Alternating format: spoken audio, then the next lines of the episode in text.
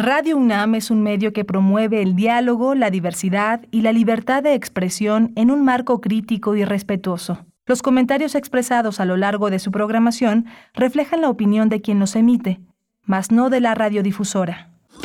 Radio UNAM presenta Primer Movimiento, El Mundo desde la Universidad. Hola, buenos días. Ya son las 7 de la mañana con 4 minutos en este martes 24 eh, de enero. Ya enero también ya dio de sí, casi, casi, casi se extingue. En los controles eh, de la cabina está Andrés eh, Ramírez, nuestro músico técnico, y está Rodrigo Aguilar, que también es músico y además productor ejecutivo de Primer Movimiento, Violeta Berber en la asistencia de producción y mi compañera Berenice Camacho en la conducción. Querida Berenice, buenos días. Buenos días, buenos días Miguel Ángel Quemain, buenos días a la audiencia que nos sintoniza esta mañana a través del 96.1 en la FM, el 860 de amplitud modulada. Hoy tendremos distintos eh, pues temas para ustedes, diversos por supuesto, como cada mañana de 7 a 10 estaremos con ustedes. Iniciamos con música, Edith Citlali Morales nos va a acompañar con una propuesta musical. Ella es eh, violinista, comunicóloga, gestora cultural e investigadora musical. Vamos a tener también eh, rock urbano, un grupo que se llama Interpuesto. Vamos a hablar con su director y vocalista que se llama Gonzalo Olvera. Tendremos también la participación de Pablo Romo en la sección Transformación de Conflictos para hablar de la historia de la paz y de las y los trabajadores de la paz. Pablo Romo es miembro del Consejo Directivo de Cera Paz y profesor de Transformación Positiva de Conflictos en la Facultad de Ciencias Políticas y Sociales de la UNAM. Hoy es martes eh, de Meyer. Lorenzo Meyer estará con nosotros y la pregunta es, ¿a quién se enjuicia? ¿A García Luna o al sistema en su conjunto? Es la pregunta que se plantea Lorenzo Meyer, profesor, investigador, universitario, eh, ensayista, eh, uno de los hombres que opina sobre lo que sucede en el país, un intelectual dedicado a la historia y a la política. En la nota internacional hablaremos de Perú, Perú y las protestas de los estudiantes contra la presidenta Dina Boluarte. Vamos a conversar con Jacqueline Fox a dar seguimiento a lo que ocurre en Perú. Continúa, continúan estas manifestaciones, la situación muy tensa eh, y las denuncias también de presencia de la Policía Nacional en espacios universitarios. Jacqueline Fox es periodista, autora del libro Mecanismos de la posverdad. Vamos a tener una poesía necesaria en la voz de Berenice Camacho. Por supuesto, la poesía necesaria en la tercera hora para tener un respiro en esta mañana de martes 24 de enero. Enero ha venido furioso, ha venido con furia enero y casi se extingue, pero bueno, nos deja la posibilidad también este espacio de tener ese respiro poético. La mesa del día, los desafíos de la educación ambiental es el título de la mesa, la sesión 14 del seminario Los grandes problemas socioambientales que organiza la COUS de la UNAM y estaremos conversando con Verónica Solares, maestra en Ciencias de la Sostenibilidad, responsable del área de Educación y Vinculación en la COUS de la UNAM, y también con Leticia Merino, titular de esta coordinación universitaria para la sustentabilidad de esta casa de estudios. Miguel Ángel, bueno, pues un menú pues variado, completo, complejo también para esta mañana. Vamos a iniciar con música, con Edith Citlali, que ya está en la línea. Vamos. Curadores musicales de primer movimiento. Edith Zitlali, muy buenos días, con el gusto de saludarte, darte la bienvenida y bueno, preparados ya para la experiencia musical que nos tienes, eh, pues en que estará en marcha durante esta mañana. Edith, ¿cómo estás? Hola, hola, Bere, muy bien, muchas gracias, Miguel Ángel, buenos días. Pues aquí estoy, gracias, saludo con mucho cariño también a todas y todos nuestros radioescuchas espero también que se encuentren bien, que estén contentos. Y pues ya estoy lista para presentarles la selección musical para esta mañana. Les cuento. En otros momentos hemos hablado y escuchado música de algún instrumento en particular. Pues así hoy la curaduría está dedicada al fagot, este bello instrumento que pertenece a la familia de los alientos madera y que tiene un registro grave. Podríamos decir que es algo así como el violonchelo de la sección de los vientos madera. Obviamente tiene una larga historia con sus instrumentos antecesores y el desarrollo que ha tenido hasta llegar a ser como lo conocemos hoy, su mecanismo es complicado.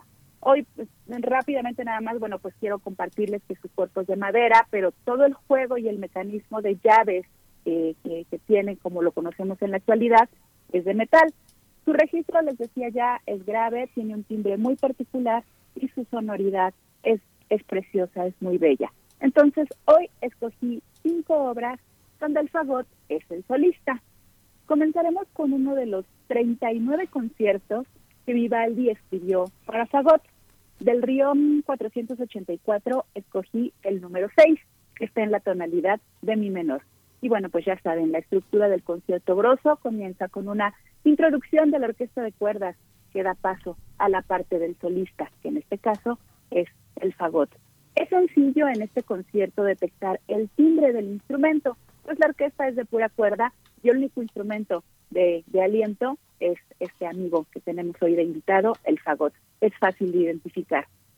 Más tarde escucharemos el concierto para fagot de Mozart, que a diferencia de Vivaldi que compuso 39, Mozart solo escribió uno, pero este uno basta para ser quizás el más interpretado de este instrumento, digamos que es de repertorio entre los fagotistas. De esta obra escucharemos el tercer movimiento, un rondó con tiempo de minueto. Luego nos vamos con el andante y rondó húngaro para fagot de Carl Maria von Weber. El dato curioso que aquí les tengo para contarles es que originalmente esta obra fue escrita para viola. Weber la compone para su hermano que era violista y más tarde se hace la transcripción para fagot. Finalmente la historia le da un lugar más importante en la lista de obras para fagot que para las de viola. Es una obra muy bella, romántico, ya muy claro el estilo eh, del, en el periodo del periodo al que pertenece. Por tiempos del programa solo escucharemos un fragmento del inicio, pero ojalá les queden ganas de escucharla completa porque la parte final, la parte del rondo húngaro, es muy lindo, es muy agradable. Más tarde brincaremos a Inglaterra con Edward Elgar, y su romance para fagot y orquesta. Esta obra fue compuesta entre 1909 y 1910 y está dedicada al que entonces fuera el fagotista principal de la Orquesta Sinfónica de Londres. Él realizó el estreno en 1911 bajo la batuta del propio Edgar. Del propio Elgar. Espero que la disfruten. Es una obra cortita, poquito menos de cinco minutos y es muy bella. Y hacia el final del programa escucharemos un fragmento del gran concierto para fagot y orquesta de Hummel, así se llama, gran concierto para fagot. Eh, Johann Nepomuk Hummel fue un compositor austriaco que le tocó la transición del clasicismo al romanticismo, fue alumno de Mozart y fue muy amigo de Beethoven. Una de sus aportaciones más importantes es un método de aprendizaje para el piano, fue un pianista muy, muy, muy, muy virtuoso. Y bueno, dentro de sus composiciones tiene muchas, sobre todo muchas óperas, pero está este gran concierto para fagot y orquesta que es una delicia. Así, mi propuesta para hoy, querida Bere Miguel Ángel, cinco obras donde el protagonista, la voz principal, la lleva el fagot. Espero que la disfruten mucho, que les guste, ya me cuentan en redes cuál concierto les gusta más. Me despido por hoy, les dejo con el concierto número 6 para fagot de Vivaldi. Muchísimas gracias. Abrazo pronto. enorme. Hasta, la próxima. Gracias, Miguel Ángel. Adiós. Adiós, Itilde. Un abrazo. Vamos a escuchar a Antonio Vivaldi.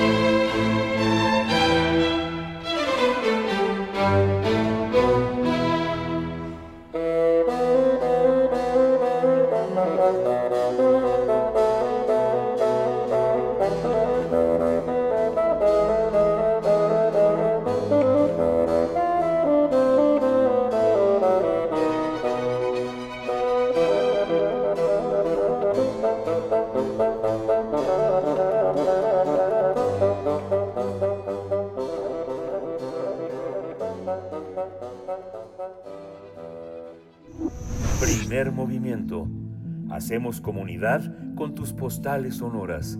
Envíalas a primermovimientounam.gmail.com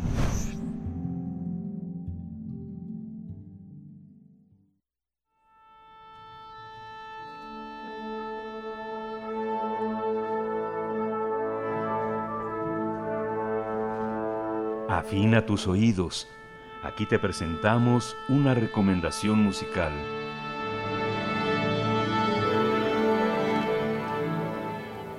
Interpuesto es el nombre de un grupo de rock mexicano que se fundó en 1991. Lo fundó Gonzalo Olvera y Roberto Reséndiz. Lo fundaron ellos. A lo largo de su trabajo la banda se ha consolidado y forma parte de este género que se conoce como rock urbano. Su primer trabajo discográfico fue lanzado por Discos y Cintas Denver bajo el título Maestro de la Noche. Desde entonces, Interpuesto ha grabado más de una veintena de discos, se ha presentado en diversos escenarios de México y Estados Unidos y en eventos masivos como el Vive Latino, el Urban Fest, el Teatro Blanquita o el Palacio de los Deportes, mientras que en Estados Unidos se han presentado en sitios emblemáticos como el Hollywood Palace, House of Blues y el Sport Arena en Los Ángeles ya son un, conjunto veterano, 30 años de vida, eh, que Interpuesto ha recibido reconocimientos eh, de numerosos eh, organismos, revistas, instituciones culturales, festivales, radio, televisión. Vamos a tener una charla esta mañana sobre el rock urbano y la trayectoria de Interpuesto. Estarán presentándose en concierto el próximo 28 de mayo en el Teatro Metropolitan. Nos acompaña esta mañana Gonzalo Olvera, director y vocalista de, Interpuesto. Gonzalo, ¿cómo estás? Buenos días. Bienvenido a Primer Movimiento. Buenos días, Mariana. Pues aquí con la mañanita muy muy este entusiasmo, muy, muy animado y pues también saludos a ti, Miguel Ángel, gracias por, por la invitación aquí para todos los radioescuchas. Gracias a ti, Gonzalo Olvera. Cuéntanos, ¿qué es interpuesto? ¿Cómo han sido estos 30 años y con qué llegan al Metropolitan? Ya son 32 años, 32 años que vamos a cumplir en este marzo, y pues este vamos a festejarlos en el Interpre, ahí en el Metropolitan, el 28 de mayo de 2023. Pues vamos con toda la intención, con toda la actitud, habrá invitados. Los invitados apenas los estamos eh, ahora sí pues llamándoles, ¿no? Para, para hacerles esta invitación que nos acompañen. Algunos duetos, algunos músicos invitados, como metal, como trompeta, saxofón, algún tecladista. Eh, pues la banda somos cinco, guitarras, bajo, batería y la voz. Y pues la banda. Pero pues vamos a, querer mostrarles algo a, la, a toda la audiencia, pues un cambio, un cambio con algunos arreglos musicales y, este, y algunas femeninas y, y de otros Gonzalo Olvera, cuéntanos un poco de, de, la trayectoria de Interpuesto, cómo surge esta propuesta de rock urbano. Pues en el, en el 91, este, pues éramos de, cinco elementos de diferentes agrupaciones. Tocábamos en antros, tocábamos en este, todos diferentes grupos, Pero pues nos conocíamos ahora sí quedando ahí en el, en el nuevo movimiento eh, Roberto Juan Banda, este, Raimundo Vive, y pues, nos juntamos y, este, y platicamos de, hacer una banda de rock. Entonces, nos, cuando nos juntamos, este, llegaban muchos de nuestros amigos de la banda Bosque. Sí, llegaban, y se tocan chill rock, obvio, eran todas todos somos de, de los dos, de los Beatles, del Rolling, de, de Purple. Y, este, y pues ellos fueron los que nos, nos, este, nos animaron y nos llevaron a estudio de grabación, obviamente por nuestra cuenta, ¿no? Y ya una vez que ya teníamos el material de nueve temas o diez temas, ellos mismos nos llevaban a la disquera de, de Ben. Y pues hablaban ahí con el, con el jefe. Y este, que nos traen la mano, ya traemos nuestro disco. Y, este, y así fue como entramos a la disquera por ayuda, ¿no? Obviamente que todos aquí a veces necesitamos de alguien que nos eche la mano. Pues nosotros la propuesta que tenemos es también en el Teatro Metropolitan. Estamos convocando a una banda, a dos bandas abridoras, desconocidas, este, nuevas, para darles también la oportunidad de pues que nuestro concierto y que también se den un poquito a conocer para que es la propuesta que siempre hemos también traído de ayudar a nuevas bandas. Yo ayudé a algunas bandas llevándolas a la disquera, también así como me llevaban a mí, de llegar a unas bandas. Hoy este último disco de Historias de un Minuto, pues ya es este, de Historias. Historias 1 y en marzo sale en Historias 2. Estos discos ya son independientes, son los primeritos que ya son fuera de la disquera Vendas. ¿Cómo, cómo han eh, cultivado unas a, sus seguidores? ¿Quiénes, ¿Quiénes los siguen a todos los conciertos? ¿Quiénes están cerca? ¿Quiénes los retroalimentan con los temas que ustedes deciden poner, poner en escena? ¿Cómo, cómo son recibidos? ¿Cómo, ¿Cómo se da ese diálogo con los seguidores de Interpuesto? Pues fíjate que nuestro público, bueno, el público es muy fiel. Eh, ellos mismos han hecho que, las bandas estén vigentes, que el rock no muera, ¿no? Porque muchas veces no, el rock ya estaba, está muerto, no, el rock cada día crece más y está más vivo. ¿Por qué? Porque cuando nosotros nos iniciamos, mm, las tocadas eran en estacionamientos, el clásico yo funk, ¿no?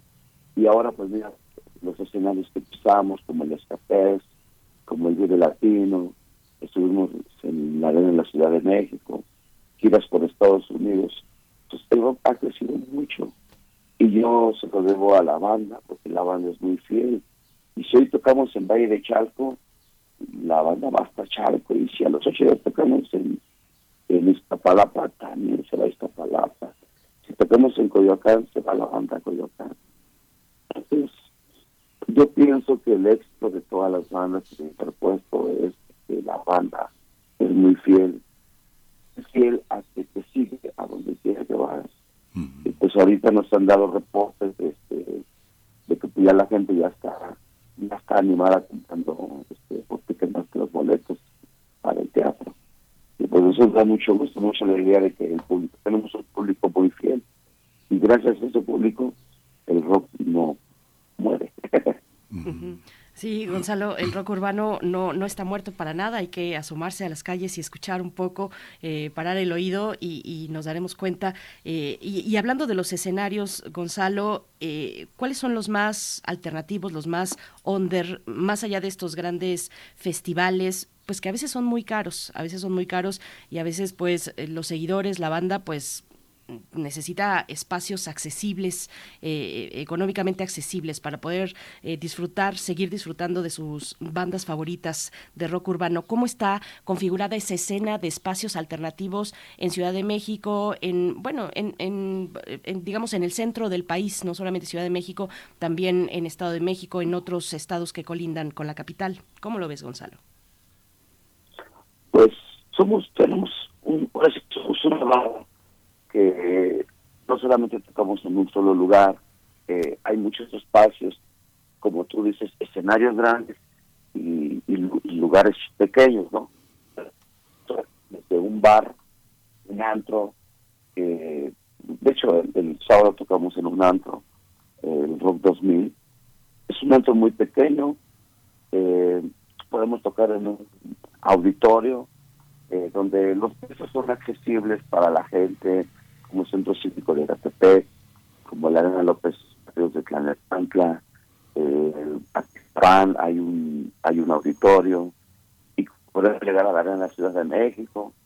La el público yo pienso que, que cuando es seguidor de una banda o le gustan las canciones, eh, para ellos irte a ver a un bar es como muy íntimo porque te están viendo ahí cerquita, a dos pasos a casi metros y te van a apoyar en un teatro donde a lo mejor no vamos a tener este convivencia con ellos porque pues nosotros sentamos por atrás del escenario, ellos todos al frente sentados. Eh, ellos no sé cómo le hacen, pero si un boleto es barato, pues van, y si un boleto es caro, pues van. Y eso es lo que a nosotros nos, nos motiva mucho. Y damos conciertos nos inviten y donde la banda nos quiera ver. Qué interesante. Hay una, hay una parte también en la que me imagino que a lo largo de estas tres décadas han desarrollado eh, un, un, repertorio que no siempre está en discos, que eh, relecturas de otras de otros músicos que ustedes admiran y también el desarrollo que los ha acompañado, que es la tecnología. Ya no es ya no dependen únicamente necesariamente de una disquera o de alguien, de un manager, sino que tienen la posibilidad de instalarse en redes sociales donde su música puede escucharse. ¿Cómo ha sido este ¿Cómo ha sido este proceso? Y ese proceso, ¿cómo lo pasaron en pandemia? ¿Cómo fue su experiencia? Pues, este, para nosotros ha sido un poquito, este, difícil, eh, porque, eh, ¿cómo te diré? No estamos, ahora sí que somos de la vieja escuela, ¿no? El cassette, el disco, y que escúchalo y que cómpralo, y, pero nosotros como banda tenemos que seguir grabando, tenemos que seguir contactando el estudio. Eh, ya es un poco más, más fácil, de que antes sí tenemos que depender de una disquera por el sello, porque el estudio, porque la maquila. Hoy en día muchos grupos ya no ya no hacen el disco, ya nomás contratan el estudio de grabación y pues suben su material a las redes. Nosotros tenemos la vieja escuela de que todavía eh, vamos a hacer el disco, ¿no? Vamos a hacer el arte, la portada, qué tipo de disco, si un digipad o uno de cajita. Cada vez nos andamos preocupando por eso, ¿no? ¿Cómo vamos a hacer el disco? Y en redes sociales, pues no estamos, como, que apenas nos estamos este, adaptando, como que apenas estamos haciendo nuestros videos, porque pues antes mi video que hacíamos era nada más el puro disco, el puro disco. Ha sido un poquito difícil para nosotros porque pues tenemos una rica escuela y, ahorita ya las plataformas digitales. Yo la verdad pues tengo que contratar a una persona pues para que suba el disco a las plataformas como los Spotify, iTunes, eh, YouTube. Entonces yo aún no lo sé. Tenemos que contratar a una persona. Pero poco a poquito nos vamos, nos vamos este pues metiendo un poquito más a esto, ¿no? pero sí ha sido un poquito difícil para nosotros. Más fácil en el sentido de que ya muestras una canción, ¿no? Y ya todo el mundo la escucha, ¿no? Porque antes era eso, ¿no? Pero pues nos estamos adaptando y para mí es muy bueno el cambio, muy bueno este cambio. Gonzalo, eh, bueno, tienen, tienen covers y también tienen composiciones propias.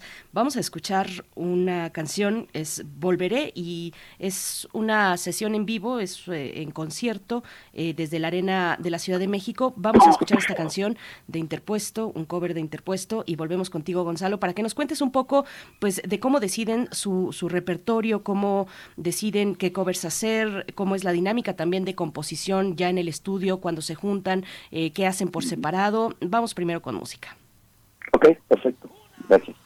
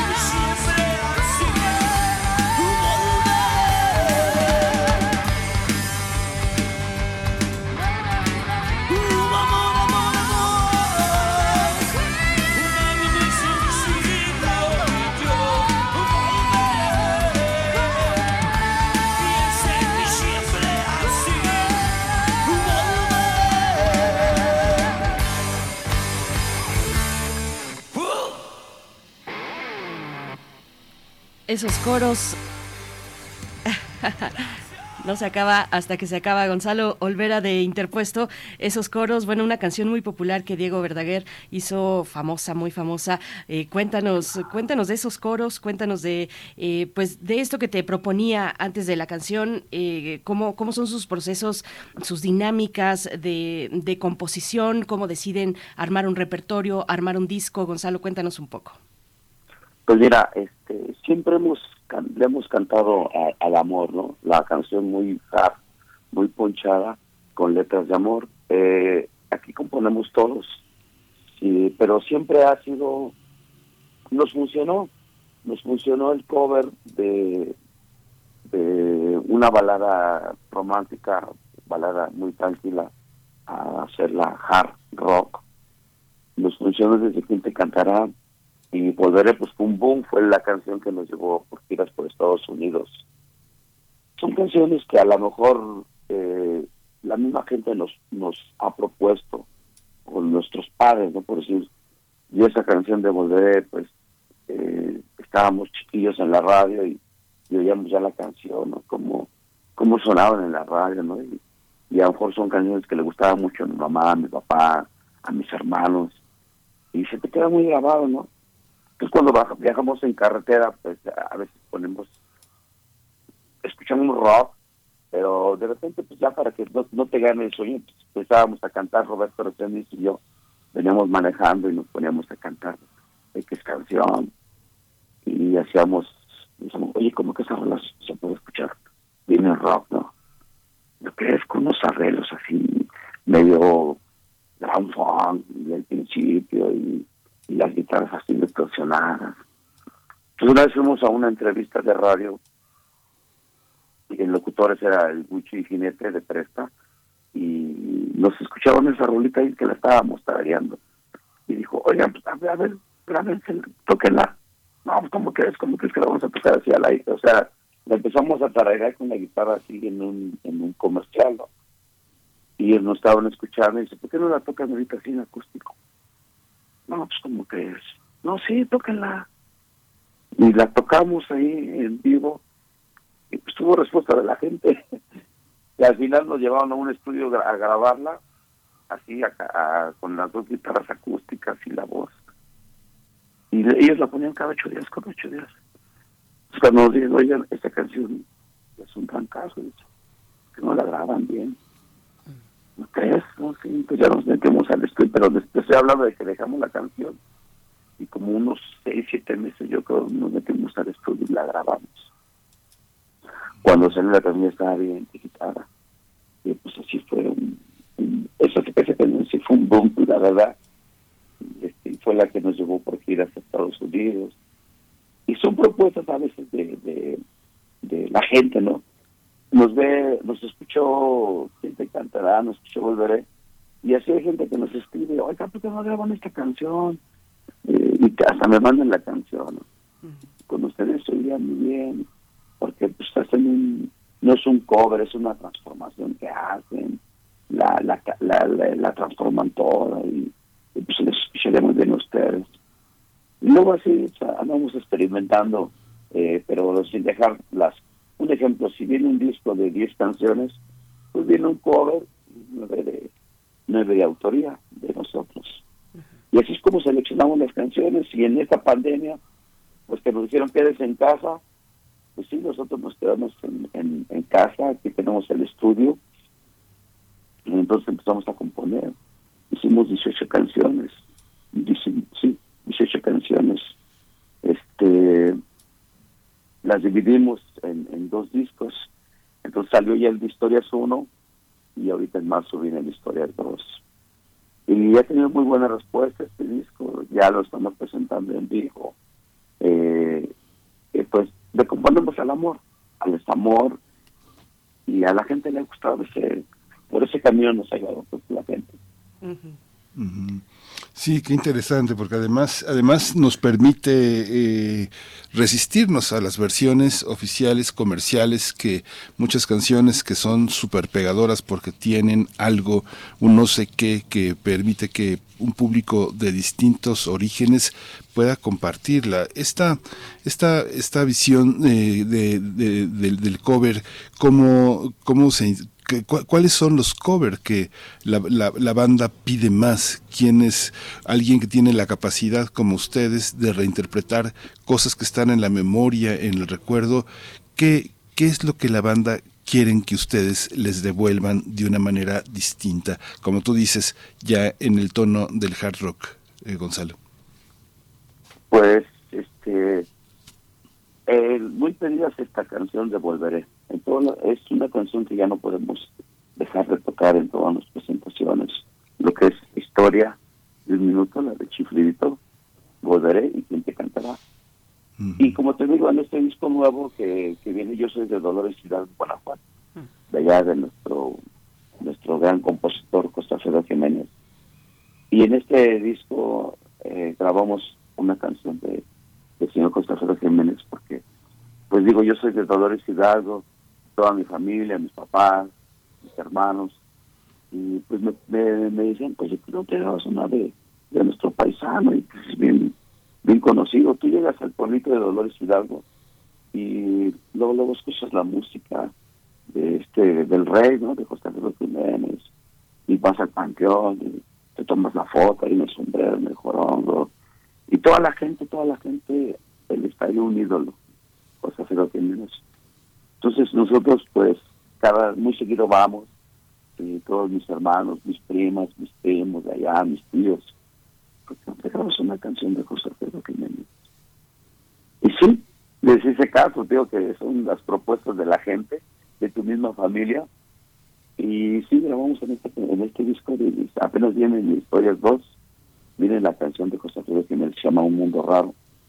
Y decimos así, pues eh, me gustó cómo quedó, los arreglos, los coros que le hicimos.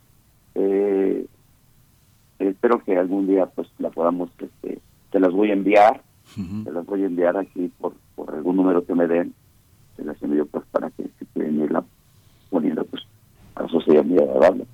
Por supuesto, Gonzalo. Son canciones que la misma gente nos propone. Sí. Gonzalo, bueno, con Historias 1 e Historias 2 van independientes en esos materiales después de trabajar con Denver, entendí, si no entendí mal. Eh, y ya para el cierre, también cuéntanos un poco de su presentación cumplen 32 años. Interpuesto cumple 32 años, estarán en concierto en el Teatro Metropolitan. Háblanos de esa presentación y un poquito de, este trabajo independiente eh, ya eh, fuera de la disquera de Denver, del sello de Denver. Pues sí, él eh, tiene como unos... Antes de la pandemia este, ya quedé yo en buenas manos con él. Hemos sido muy amigos con el señor Octavio Aguilera, grandes amigos de hace 30 años y este pues quedamos en que pues que te dejan darme chance de, de mover yo mi material ya si no puedo si no si no doy el ancho pues me regreso contigo déjame experimentar déjame hacer mi portada eh, yo todo queremos nosotros queremos solventar todo le digo y pues queremos iniciar de que ya también en, en las plataformas pues que ya sea todo íntegro para la banda no porque siempre pues, todo se, es compartido, ¿no? Con la disquera. Entonces, pues hicimos experimentarle, ¿no? Y se viene la pandemia y nos encierran. Y le dije a los muchachos, pues creo que es el momento de, encerrarnos, le digo también nosotros, porque pues se acabaron todos los eventos, todo un año, ¿no? Entonces, en todo ese año, eh, fíjate que aquí nos concentramos mucho, eh, nos inspiramos mucho, eh, aquí mismo grabamos el, disco en casa, solamente trajimos a un ingeniero, y de hecho fue esto, Oscar Zárate, el guitarrista del PRI. Él fue quien le hablé y le propuse el proyecto, que si lo podía venir a grabar aquí a la casa, que tenemos toda la herramienta, el estudio. Y sí, él aceptó y dijo, ¿cuántos temas son? pues son, son 16 temas que vamos a grabar lo vamos a dividir en dos discos. Que va a ser el Historias 1 y el Historias 2, cada disco de ocho temas. Y dijo, sí, sí, sí voy. también ellos pararon, todo, así que todo el mundo paró, ¿no? Y yo le hice la propuesta de que si yo iba a recogerlo por ahí a medio camino. Pues sí, sí, claro que sí. Y aquí estuvimos unos cuatro o cinco meses, yo creo, grabando este el disco. Y una vez que terminamos los dos discos, sí ya nos fuimos a un estudio de grabación a masterizarlo, porque él nomás no lo grabó, ya fuimos a hacer la, la, masterización a otro estudio. Y así fue como surgió este disco de, en plena pandemia, ¿no? Y pues también nosotros, pues en este momento, no, no en la pandemia, mi papá falleció en el 2019, eh, en octubre de 2019 y pues su última voluntad era que lo lleváramos a su tierra, ¿no? a Dolores Hidalgo. Y pues en plena pandemia lo, lo, falleció en octubre y, viene la pandemia en marzo.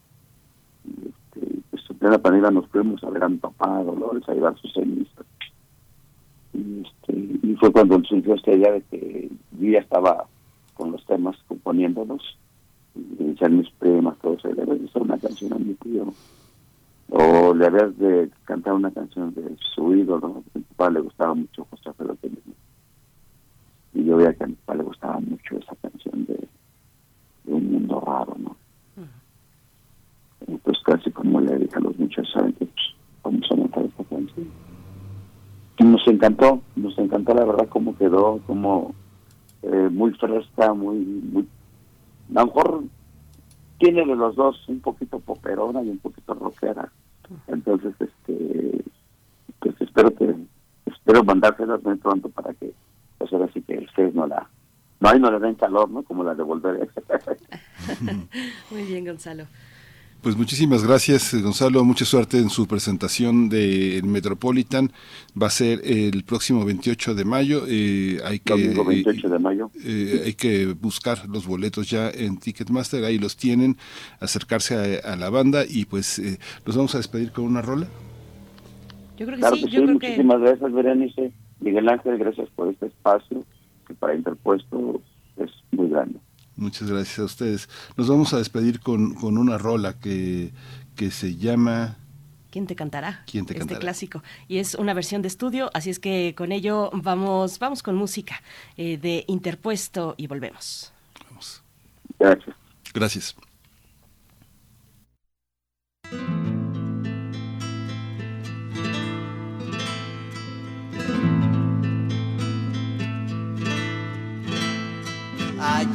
Pensé en decirte adiós y me faltó el valor. Es que había en tus ojos tanto amor. Qué fácil es decir adiós, qué fácil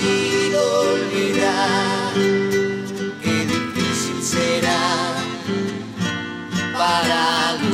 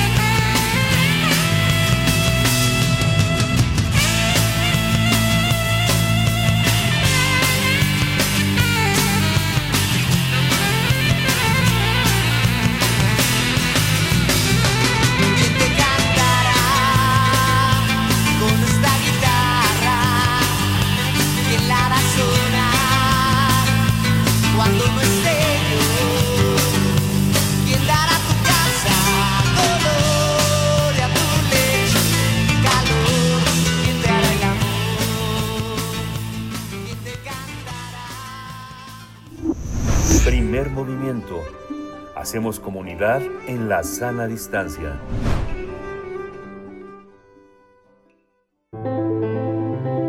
Transformación de conflictos. La historia de la paz y de las y los trabajadores de la paz es el tema de esta mañana con Pablo Romo. Ya se encuentra con nosotros, miembro del Consejo Directivo de Serapaz, profesor de la Facultad de Ciencias Políticas y Sociales de la UNAM. Pablo Romo, muy buenos días. Como siempre, un gusto escucharte y recibirte en este espacio. ¿Cómo estás? Muy buenos días. Buenos días a ti y a todo el auditorio. El día de hoy eh, reflexionaremos en torno a...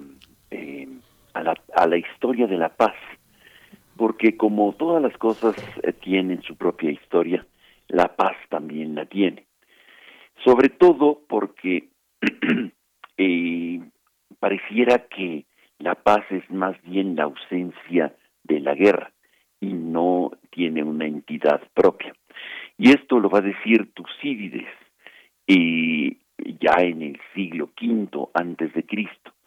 Es decir, estamos eh, delante de una historia, la historia occidental, porque la historia de los pueblos originarios va a abrevar de otras eh, reflexiones y otras mitologías, eh, mientras que Occidente, lo que llamamos Occidente, que para nosotros es Oriente, va a reflexionar en torno a la paz, si es posible la paz. La paz es posible. Y hay un personaje muy interesante que se llama Tucídides, que eh, escribe la guerra del Peloponeso. Tucídides es un militar que pierde una batalla y que eh, lo justamente lo mandan al exilio por haber perdido eh, la, la, guerra y, y en el exilio se pone a reflexionar en torno a la posibilidad de la paz. Y, y él establece algo terrible, algo que es verdaderamente lapidario para, eh, para el optimismo de la paz, que es eh, eh, cuando empieza a escribir la historia, la historia que ha vivido, la historia de Atenas y Esparta en, en la guerra del Peloponeso, o las guerras del Peloponeso, dice, una historia sin narraciones de guerra no sería la historia de la humanidad. Esto es verdaderamente trágico y sobre todo porque va a marcar mucho el pensamiento eh, que llamamos occidental. Este pensamiento que pareciera que va a generar eh, progreso solamente a partir de las guerras. Y todavía hasta la fecha hay quienes hablan y dicen que solamente con las guerras se generan grandes avances científicos y tecnológicos. Eh, graso error. Y bueno, el inspirador de esto va a ser justamente este personaje, sin atender la tradición y la mitología que los propios habitantes de esta región van a tener, particularmente de quien va a simbolizar el tema de la paz. El tema de la paz va a estar simbolizado por eh, Irene, a Irene, que es una diosa, es la diosa, digamos, de la paz. Es eh, la diosa eh, que va a representar em, la justicia y la equidad. Bueno, en realidad va a ser la hija de la de la diosa que representa esto, pero va a ir eh, eh, eh, conjugando a, sus antecesores. ¿Quiénes son sus antecesores? Bueno, sabemos muy bien en la mitología griega que primero era el caos y del caos surge Gea y también surge Urano. Hijos de Gea, la tierra, y de Urano, vamos a tener nosotros a Temis. Temis es la madre de la diosa de la paz. Temis representa eh, la justicia y, y, siempre es representada hasta la fecha, nosotros lo tenemos en los espacios donde se imparte justicia a Temis. Temis se representa, a pesar de que se roben las eh, eh, tesis. Eh, Temis está representada siempre con la balanza y una espada. Y la hija de esta justicia, de la justicia, se llama Irene. Irene es representada en este mundo y no sin razón con eh, eh, un hijo en brazos, que va a ser Pluto, o también con eh, un eh, cuerno, que se va a ser el cuerno de la abundancia. y carga entonces Irene a Pluto. Pluto representa a la riqueza, es el dios de la riqueza, el dios de la abundancia. Y también lo mismo que está representado a través de este cornucopio que es eh, el cuerno de la abundancia. Así es representada la paz. La paz eh, trae consigo a Pluto o trae consigo la abundancia. Y así van a ver dos corrientes de reflexión en el mundo eh, eh, que llamamos occidental que se van a ir entrecruzando. Una, la necesidad de Marte, la necesidad de la guerra como único medio para comprender la evolución y el crecimiento de la humanidad. Y por el otro lado vamos a tener a Irene, que va a insistir que es la madre de la abundancia y de la paz. Así vamos nosotros a encontrar después en el mundo eh, eh, de, la reflexión de esa misma región a Platón, a Aristóteles y a Epicuro como eh, grandes pensadores que van a estar reflexionando dónde vamos a encontrar nosotros la paz. Evidentemente, a pesar de ser maestros de la guerra, particularmente vamos a tener Aristóteles, que va a ser el, eh, mentor del gran conquistador de, del oriente de aquella región, eh, sin embargo van a estar reflexionando cómo construir la paz. Platón va a decir va a ser imposible, porque la vamos a encontrar, lo que tenemos nosotros son las sombras de lo que es el topus aranos. Es decir, nosotros viviendo en la caverna solamente vemos las sombras de lo que puede ser posible, lo que los dioses nos dan. En, concreto, la abundancia, la paz eh, y la justicia. Las justicias auténticas y verdaderas van a estar fuera de nuestra capacidad de vida, van a estar en lo que San Agustín va a recuperar después, en la ciudad celeste, en la ciudad de allá arriba. Mientras que aquí abajo, eh, San Agustín, siguiendo mucho, muy de cerca a Plotino y a Platón, vamos nosotros a tener remedos de aquello que quiere. Mientras que Aristóteles, mucho más concreto, mucho más cercano a los sentidos, va a decir, tenemos una cercanía posible con la paz.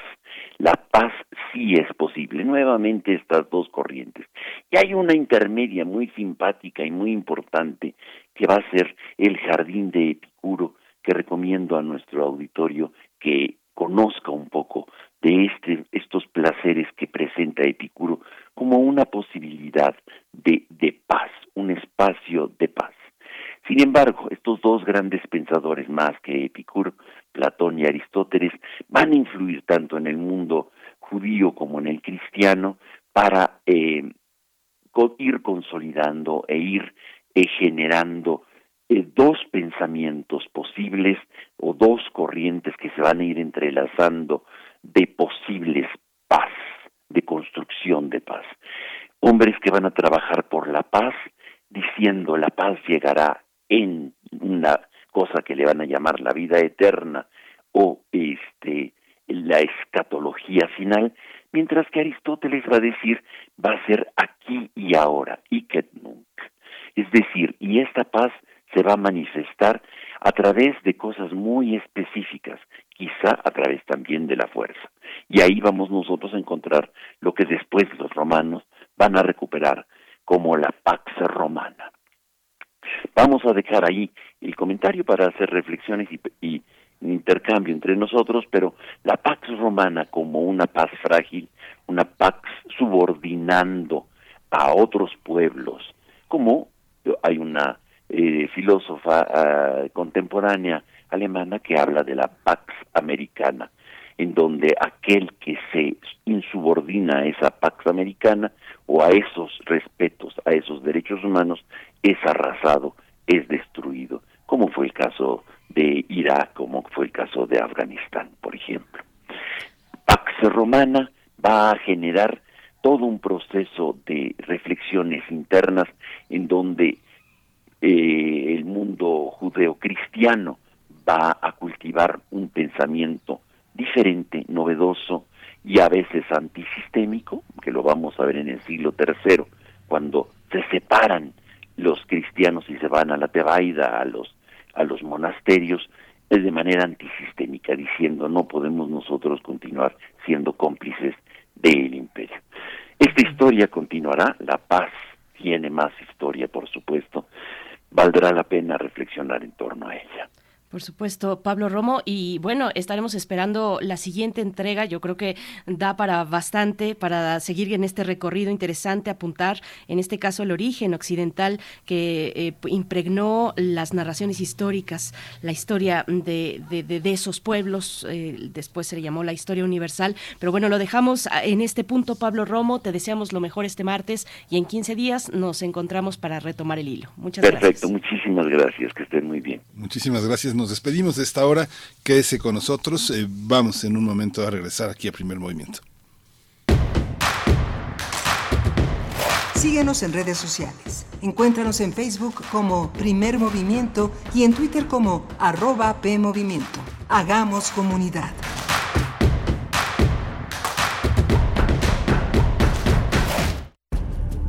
Ricardo Garibay, El Oído Privilegiado, 100 años de su nacimiento, Muchos años antes de que se pusieran de moda géneros como el realismo duro o la autoficción, Garibay ya se había desnudado como personaje y voz narrativa en su obra.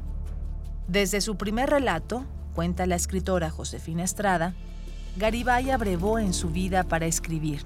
Podría ser el prosista mexicano que con más clara decisión se erigió a sí mismo como personaje es posible conocer los hechos más significativos de su infancia, juventud y madurez a través de sus textos autobiográficos, literarios o periodísticos.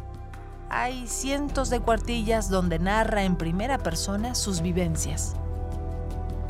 Ricardo Garibay, 96.1 FM, Radio UNAM, Experiencia Sonora.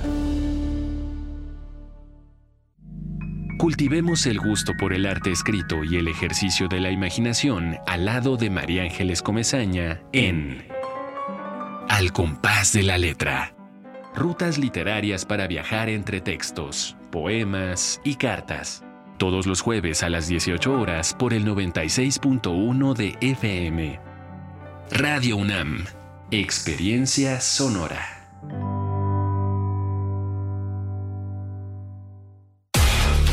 En la vida cotidiana se reflejan las problemáticas sociales, con diferentes causas y consecuencias.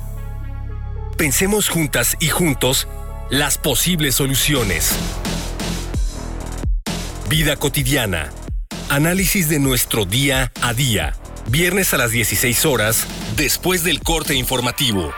Si sucede a nuestro alrededor, es importante. Radio UNAM, Experiencia Sonora. Si tramitaste tu INE en el 2021, tienes hasta el 28 de febrero para recogerla. Por ley, las credenciales que no se hayan recogido a más tardar el último día de febrero serán destruidas y los registros de las y los titulares serán dados de baja. Evita hacer el trámite de nuevo y perder tu registro en el padrón electoral. Acude al módulo por tu INE y recuerda, tienes hasta el 28 de febrero. Mi INE es valioso porque nos identifica y nos une. INE. La influenza es una enfermedad respiratoria que se incrementa en la temporada invernal y puede tener efectos graves en la salud. La vacuna es la mejor forma de protegernos. Acude a tu unidad de salud para vacunar a niñas y niños de 6 a 59 meses, personas con enfermedades crónicas, mayores de 60 y embarazadas. Por tu bienestar y el de tu familia, vacúnense. Secretaría de Salud. Gobierno de México. Este programa es público, ajeno a cualquier partido político. Queda prohibido su uso para fines distintos a los establecidos en el programa. Radio UNAM te invita a expandir tu conocimiento con su selección de cursos y talleres. Conoce 10 grandes películas que transformaron al cine durante el siglo XX en Sorpresas del Cinebaúl. Imparte Carlos Narro. Inicia el 23 de enero. Estudia las diferencias de género en las trayectorias heroicas en el curso ¿El viaje de la heroína es el mismo que el del héroe?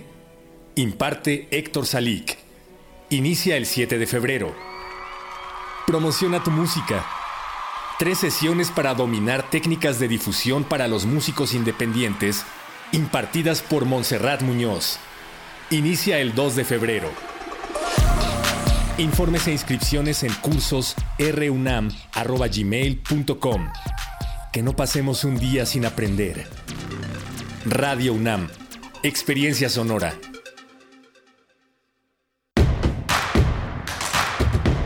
Encuentra la música de primer movimiento día a día en el Spotify de Radio UNAM y agréganos a tus favoritos.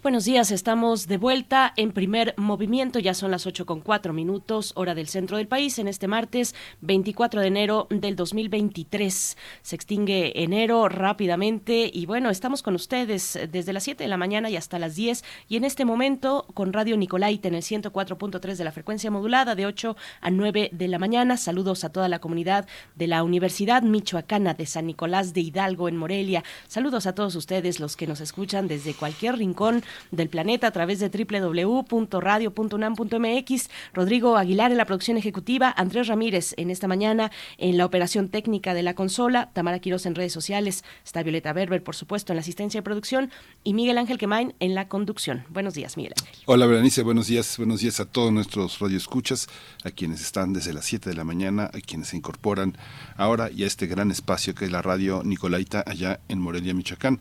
Vamos a tener un menú muy interesante. En unos minutos va a estar más, eh, va a estar con nosotros el doctor Lorenzo Meyer, un intelectual, un investigador, un historiador, un ensayista muy importante en, el, eh, en, en, México y en Latinoamérica. Él eh, ha escogido en este martes de Meyer el tema ¿a quién se enjuicia? ¿García Luna o al sistema en su conjunto? Tendremos también la participación de Jacqueline Fox, periodista, que nos dará cuenta de lo que ocurre en Perú, de los acontecimientos más recientes en medio de esta eh, crisis política que tiene Perú, las protestas de los estudiantes contra la presidenta Dina Boluarte, contra las acciones que ha decidido tomar, el empleo de la fuerza eh, policíaca en el Perú, bueno, que ha llegado a las puertas de eh, las universidades. vamos a tener ese seguimiento importante, sigue Perú en llamas y vamos a conversar con Jacqueline Fox para tener los detalles, estar pendiente de lo que ocurre allá en el Perú. Miguel Ángel, bueno, pues interesante viene esta hora. Nos, bueno, les invitamos a participar, por supuesto, con sus comentarios en redes sociales, las coordenadas arroba P Movimiento en Twitter, primer Movimiento UNAM en Facebook. Vamos a ir ya con nuestra nota del día. Eh, ¿A quién se enjuicia? ¿A García Luna o al sistema en su conjunto? Vamos con ello. Primer movimiento. Hacemos comunidad con tus postales sonoras. Envíalas a primermovimientounam.gmail.com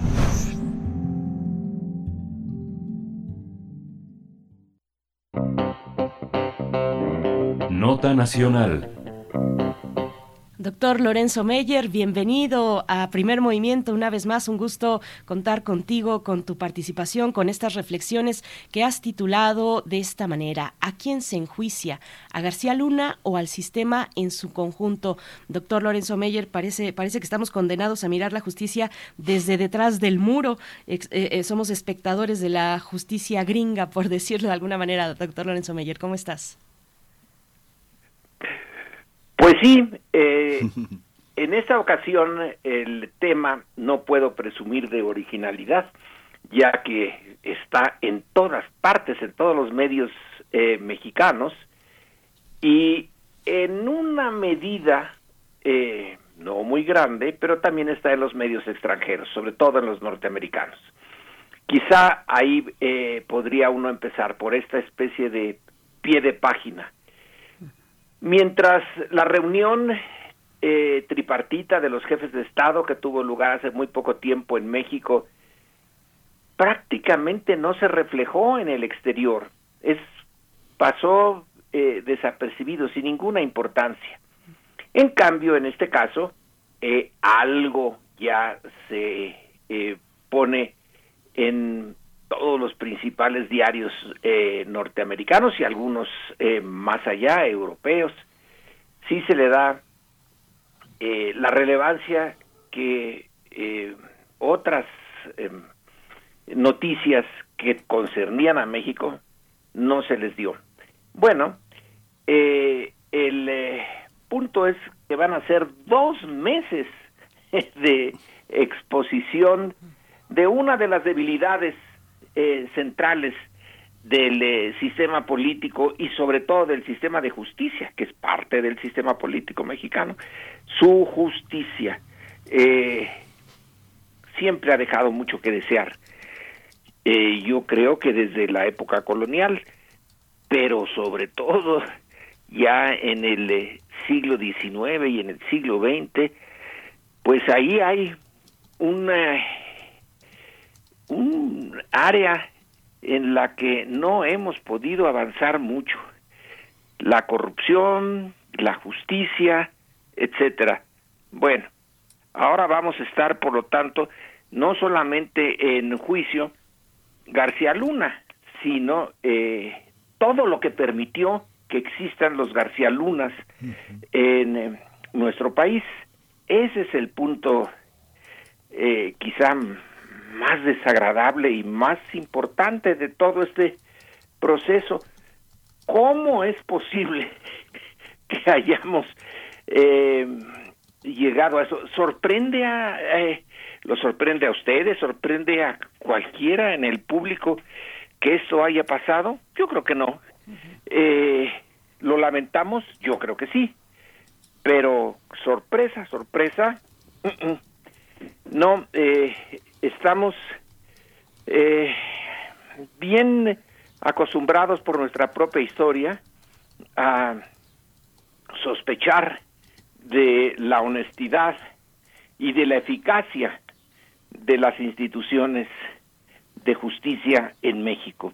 Así que tenemos aquí con García Luna un momento en que va a ser expuesto ante el mundo y ante nosotros mismos, desde luego, en primer lugar, eh, el eh, presidente eh, nos acaba de decir que va a tener un lugar especial en la mañanera el juicio en los Estados Unidos, que se va a informar desde la presidencia de México lo que acontece en este campo en allá en Nueva York. Bueno, eso dice mucho. ¿Por qué no pudimos y no hemos podido realmente eh, dejar de maquilar, porque podemos decir que es una especie de maquila, esto de que sean los tribunales eh, norteamericanos eh, los que lleven a cabo el proceso contra el Chapo y que sea allá a donde vaya a cumplir su pena de cadena perpetua. ¿Por qué no aquí? Aquí se hizo el, aquí está la raíz de, de del cartel de Sinaloa y aquí está la raíz de García Luna. Bueno, una explicación parcial, desde luego, es que el crimen organizado ha existido en México desde hace mucho tiempo. Grupos criminales que asolaban al país, eh, a regiones del país en el siglo XIX, bueno, los tenemos, hasta ya son eh, productos o sirvieron para unos eh, productos literarios bastante eh, interesantes como los bandidos de Río Frío, los plateados, pero todos estos, estas organizaciones criminales tenían su raíz y su conclusión en México mismo. La parte novedosa ahora es que los grandes grupos criminales de México, como el cartel de Sinaloa, pero todos los otros, el del Golfo, etcétera, tienen una línea directa eh, con Estados Unidos y por más recursos que México pudiera tener y disponer y, eh, usar efectivamente, estos grupos ahora tienen la capacidad de los recursos que provienen de los Estados Unidos. Allá está el mercado, ¿no es así? Ese es el gran mercado. No niego que aquí también hagan sus ventas y desde luego que están las tienditas y desde hace un buen tiempo eh, hay un mercado, un consumo eh, mexicano de drogas, pero el principal no está aquí, está allá afuera. Y ahí quizá está una de las raíces por las cuales tenemos el juicio contra García Luna, tenemos el juicio contra el Chapo en Estados Unidos, porque en realidad ahí está la raíz principal, la eh, fuente que nutre, eh, no la única, pero la que nutre mejor, más eh, eficientemente al crimen organizado mexicano. Además está ahí la fuente de su armamento. ¿Cómo es posible que tengan los eh, grupos criminales, por ejemplo, los eh, fusiles Barrett, estos que de 50 milímetros que son capaces de penetrar las, el blindaje de los vehículos que tiene el gobierno, que pueden realmente causar daño a lo que sea que tenga el, eh, gobierno a su disposición, que pueden derribar helicópteros como el que derribaron hace ya tiempo en eh, Michoacán con un cohete.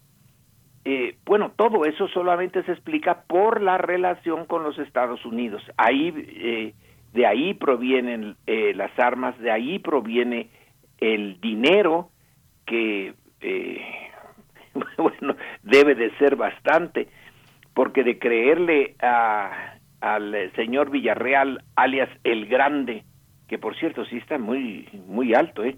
La fotografía donde está eh, flanqueado por dos marinos y que aparece en toda la prensa mexicana, Caracoles, sí, es eh, un personaje gigantesco. Bueno, ese personaje y otros que él menciona, que le llevaban a García Luna hasta millón y medio de dólares al mes eh, millón y medio de dólares al mes. Quiere decir que el negocio debe de ser fantástico, el negocio de las, de las drogas, que la cantidad de dinero que eh, circula por esos canales y que luego va a dar eh, a no sé dónde para blanquearse, pues es eh, supera todo lo que había existido en México antes.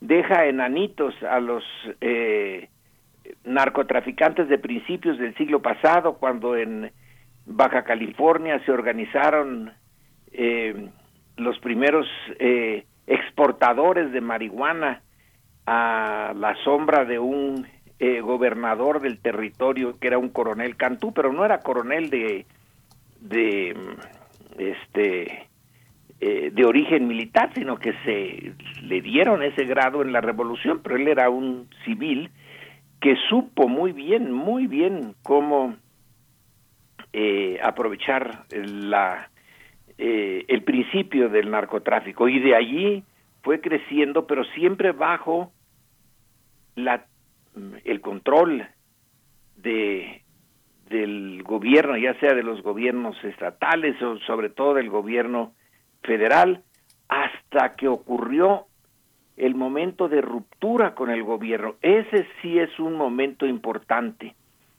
Cuando rompen con el gobierno, se independizan, tienen los recursos eh, de dinero, de armamento, eh, y empiezan a, a reclutar eh, de manera sistemática jóvenes para nutrir sus propias filas. Eh, antes, desde luego que se nutrían de los mismos sectores eh, populares, empobrecidos, etcétera, que ven en el eh, camino criminal, pues la única forma de salir rápido adelante en una sociedad muy dividida por clases sociales y donde la riqueza se concentra.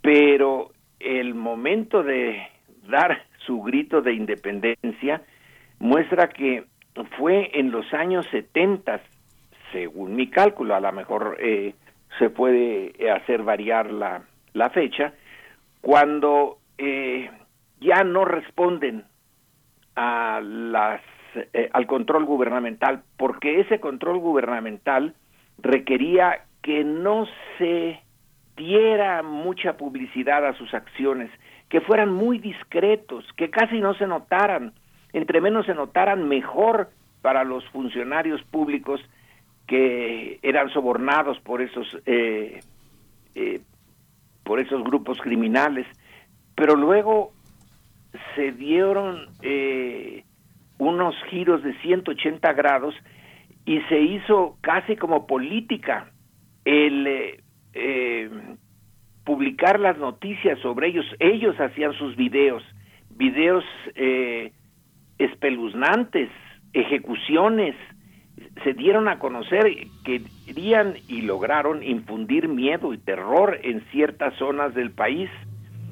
Eso sí que fue la revolución en las relaciones eh, públicas de los eh, grupos criminales. Hacer de el horror de su brutalidad un instrumento para eh, afianzar su poder en ciertas regiones. Eh, dicen tener, ahora con el juicio de García Luna y con lo que está diciendo este señor Villarreal, pues tienen presencia eh, en la mayor parte de los estados del, país. Pero hay zonas, como quedó demostrado con el Culiacanazo eh, no hace mucho, en donde realmente dominan el terreno donde los que son eh, la fuerza externa y no el dominio sistemático son las fuerzas federales. El dominio sistemático corresponde a ellos, a los grupos eh, criminales. Y mientras haya una región importante del país sustraída eh, de el control del eh, gobierno, de los sobre todo del gobierno federal, pues el Estado, que no es lo mismo Estado que gobierno, el Estado, que es lo que más nos importa, pues no es realmente un Estado, eh, es algo que se parece, se asemeja, pero si no puede controlar, si no puede ser el soberano eh, de su territorio, no es eh, realmente un Estado completo, y eso es lo que nos pasa ahora. Entonces el juicio de García Luna nos va a explicar eh, cómo fue, o uno de los momentos, no, no de toda la historia del crimen organizado, pero sí uno de sus momentos eh, cumbre, cuando la seguridad, las instituciones de seguridad eh, del gobierno para mantener el control del Estado sobre el territorio mexicano se pierde, pues es eh, esa época, bueno, desde antes de García Luna, desde los años 70 se empezó el problema, pero qué manera de llegar a una conclusión con eh, García Luna en el corazón mismo del aparato de seguridad eh, del gobierno ya está dominado por el crimen organizado. Bueno, pues entonces eh, tenemos la explicación no solamente de la importancia del crimen organizado, sino de toda la eh, eh, disfuncionalidad de las instituciones mexicanas dedicadas a eso, a la seguridad y a la justicia porque la compra de jueces y la eh, entrada y salida de capos y el dominio que tienen los que se quedan en la cárcel, que son de autogobierno en sus cárceles, eh, explican eh, muchas cosas en la naturaleza del, de la falta de credibilidad eh, de las instituciones de justicia y de seguridad en México, del descrédito de esas instituciones a nivel nacional e internacional.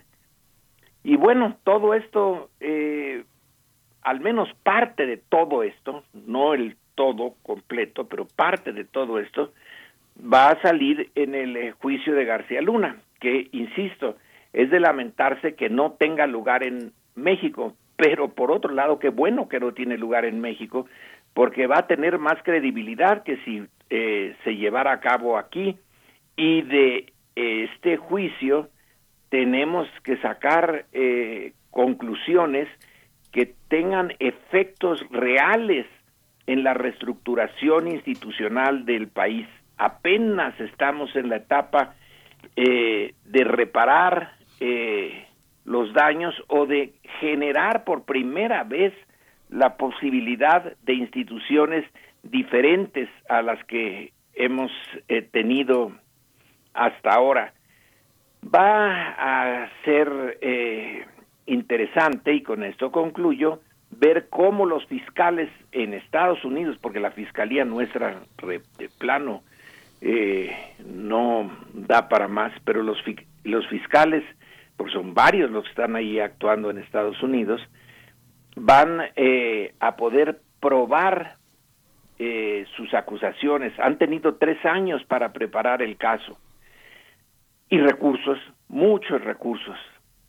Entonces, eh, de este juicio no solamente depende el castigo o no castigo de García Luna, que teóricamente debe de considerarse inocente hasta que se pruebe bien su culpabilidad, eh, sino algo mucho más importante, la reestructuración, regeneración de las instituciones de justicia y de seguridad en México, dos áreas donde hemos fallado de manera clarita y rotunda. La impartición de justicia, que es en nuestro caso teórica solamente, y la de seguridad del ciudadano normal, común y corriente, teniendo tal cantidad de desapariciones, de asesinatos, que todos los días, eso sí lo reportan muy bien la, los medios, todos los medios, eh, asesinatos y desapariciones. Bueno, en esa, eh, a ver si Estados Unidos, que por un lado con sus dineros y sus armas fomenta eh, y mantiene a los grupos criminales, a ver si también los esfuerzos norteamericanos ayudan a este cambio, cambio institucional eh, que se requiere. La 4T está cambiando eh, lentamente muchas cosas en México, pero eh, aquí hay un área en que se en que pareciera andar un tanto retrasada, que es en el área de justicia.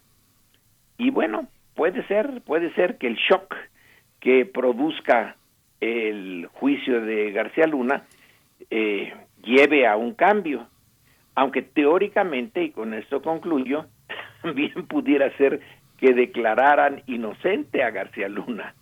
Y entonces el shock sería peor todavía, porque no habría eh, mucha esperanza hacia el futuro. Yo creo que la mayor parte de la opinión pública mexicana está, eh, por razones no necesariamente buenas, pero está convencida eh, de que eh, García Luna y el aparato de seguridad de México en esa época, pues era, eh, eh, estará corrompido. Pero vamos a, a esperar los dos meses para poder tener una conclusión eh, más sólida. En cualquier caso, hay que seguir esto, pero con muchísimo cuidado porque insisto, no es García Luna. Estamos a juicio los mexicanos como sistema político, como estructura nacional.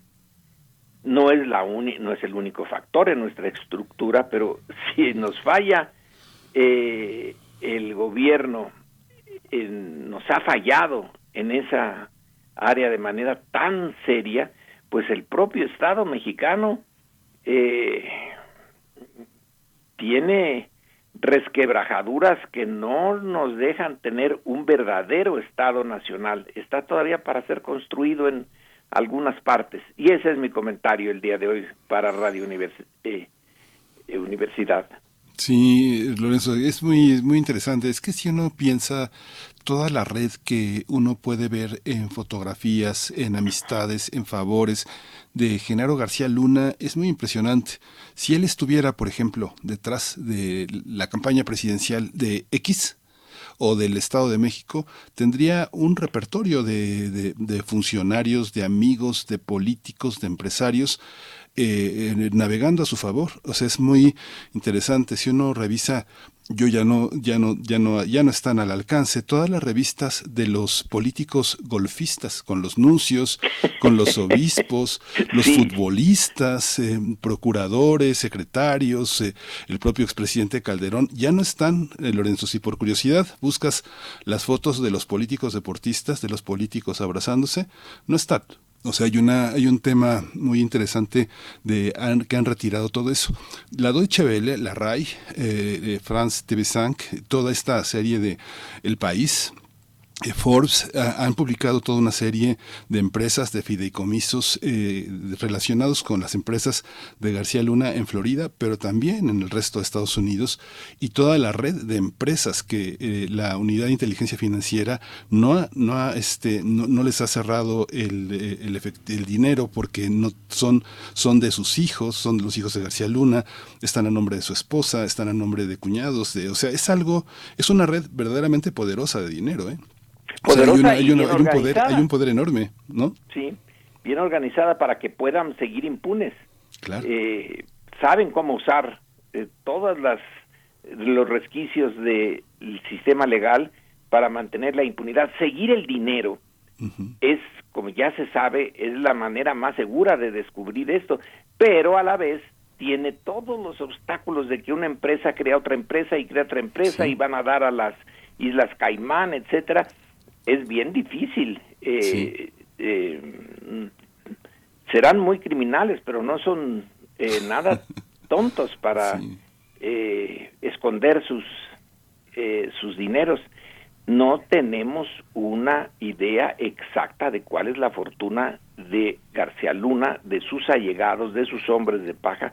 No la tenemos. Yo no sé si los americanos vayan a sacarla, aunque el juez Logan dijo que no interesa en el juicio cómo se comportó la fortuna de García Luna después de que dejó su puesto en el gobierno de Calderón.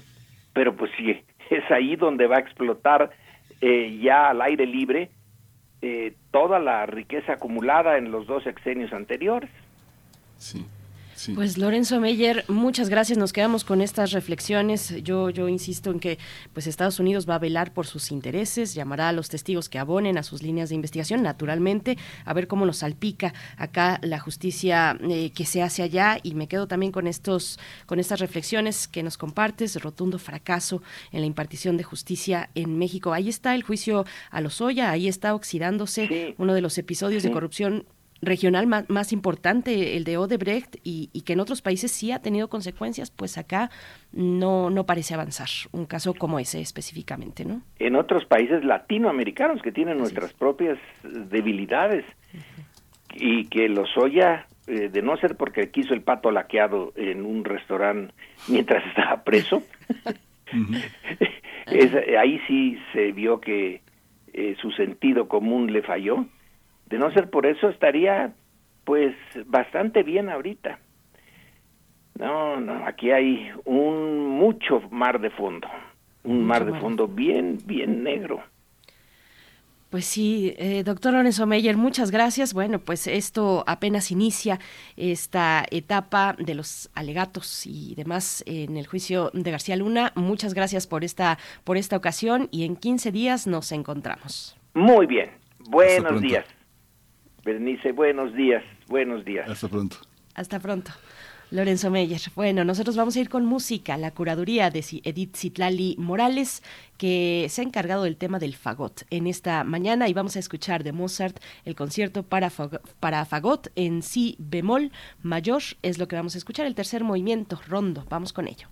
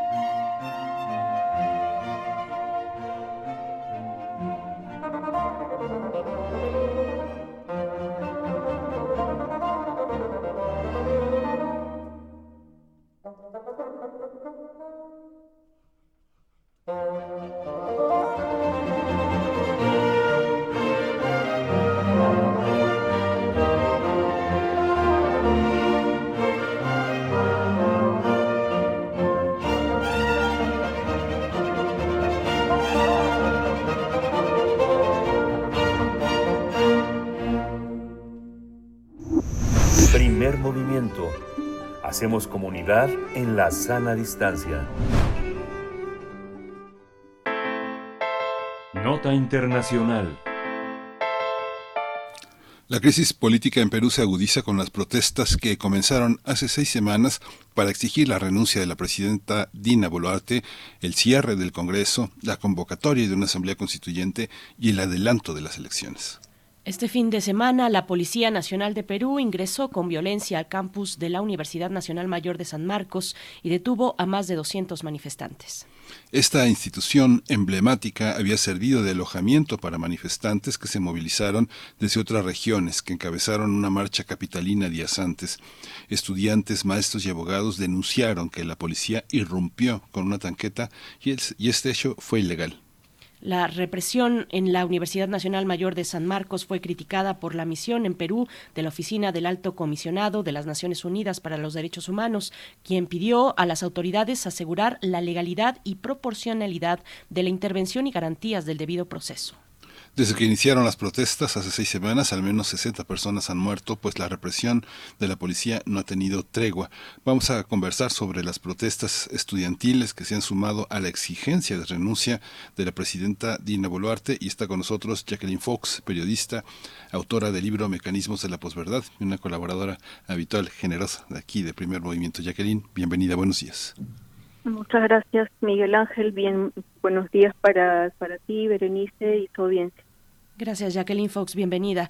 Eh, bueno, si pudieras, para iniciar, darnos un panorama de cuál es la situación al día en el Perú en términos de, eh, pues de libertades civiles, eh, de, cómo lo está padeciendo la sociedad en general, en términos de bloqueos, de cierres de vías de comunicación, de la declaratoria del estado de emergencia, Jacqueline. Sí, bueno, las manifestaciones y las protestas continúan en al menos 11 de 25 regiones del Perú. Eh, cada día hay un promedio de 80 carreteras y vías bloqueadas en ocho regiones del país. Eh, y las garantías para la protesta pacífica, la garantía al derecho a la protesta no existe ya hace semanas, porque mm, todas las ah, noches, por lo menos en Lima y a cualquier hora en las movilizaciones en regiones, la policía está disparando a la parte superior del cuerpo de los manifestantes. Eh, y bueno, y la cantidad de gas lacrimógeno que lanzan a una distancia muy cercana a las personas eh, ya se ha vuelto, digamos, desproporcionada eh, delante de personas que solamente tienen banderas y, y, letreros de cartón o cartulina o tela, ¿no? En las manifestaciones en Lima, eh, principalmente la policía está eh, lanzando granadas de, gas lacrimógeno, en menor medida perdigones, pero también está usando perdigones. Sin embargo, en las regiones eh, fuera de Lima están utilizando balas comunes y corrientes y perdigones a muy poca distancia de las personas que reclaman y exigen la renuncia de la presidenta Boluarte. Eh, hoy día en Lima va a haber una manifestación importante. En realidad todos los días las personas que han llegado de regiones desde el miércoles y jueves pasado a Lima para participar de las manifestaciones, todos los días están saliendo a la calle pero hay algunos días en los que intentan hacer una convocatoria un poco más organizada, con un punto de encuentro, eh, y con una hora de concentración y eso lo han planteado para hoy a las 4 de la tarde en una plaza del centro de Lima.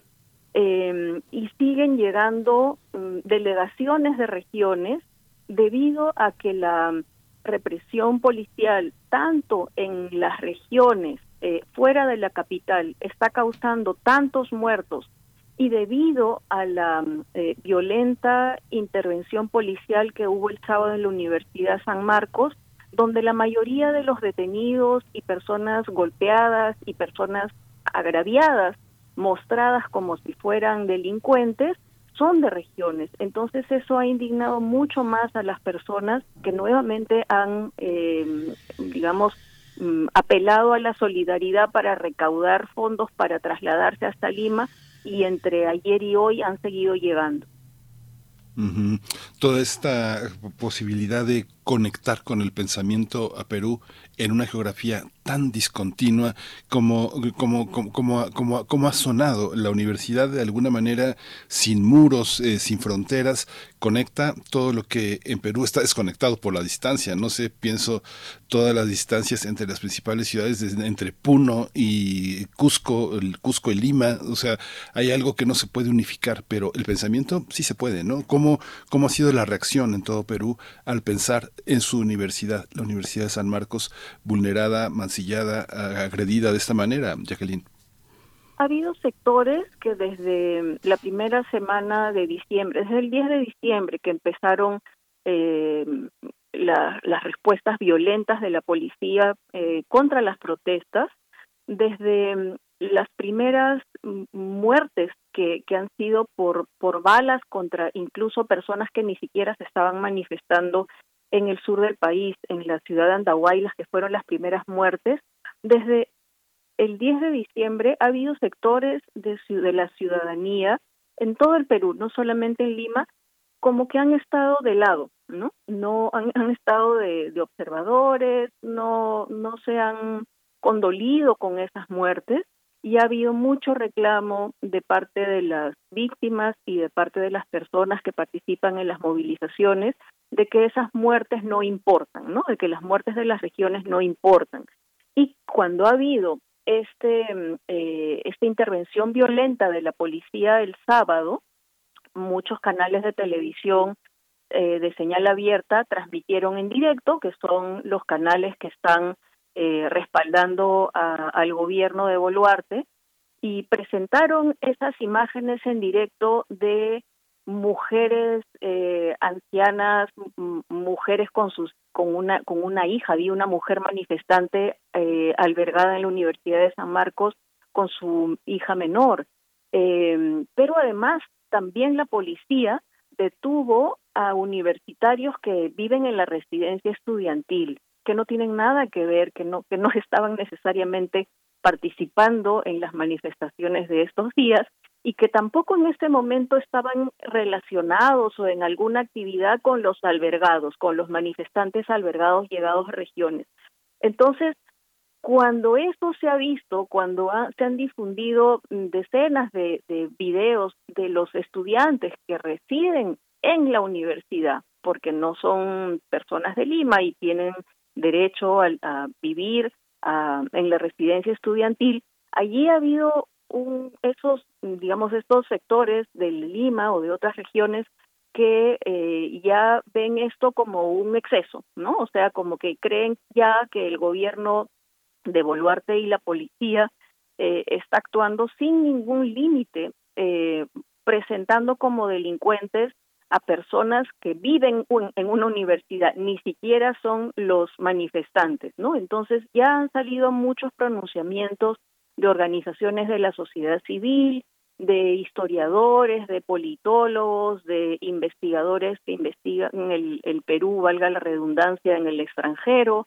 Eh, y entonces está creciendo eh, la alerta hacia estos eh, abusos y estas infracciones a los derechos humanos que está cometiendo el gobierno de Boluarte eh, de la mano de la policía y de la mano de la clase política más conservadora de Perú, que es la que respalda el gobierno de Boluarte, que se siente representado en el gobierno de Boluarte porque participa de él con varios ministros y que está pidiendo además más mano dura, eh, acerca puntualmente de este vínculo entre la universidad con el resto del Perú que, que está eh, exigiendo nuevas elecciones, elecciones anticipadas para este año.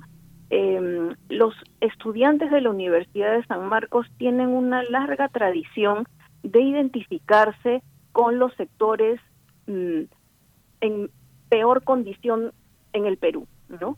Con los marginados, con los más pobres, con los que eh, no se les respetan sus derechos, porque incluso los, muchos de los estudiantes que son universitarios en San Marcos proceden de regiones, no necesariamente son todos de Lima ni viven en las mejores condiciones socioeconómicas. Entonces, esa fue la primera universidad que el miércoles por la tarde-noche empezó a albergar a manifestantes de regiones.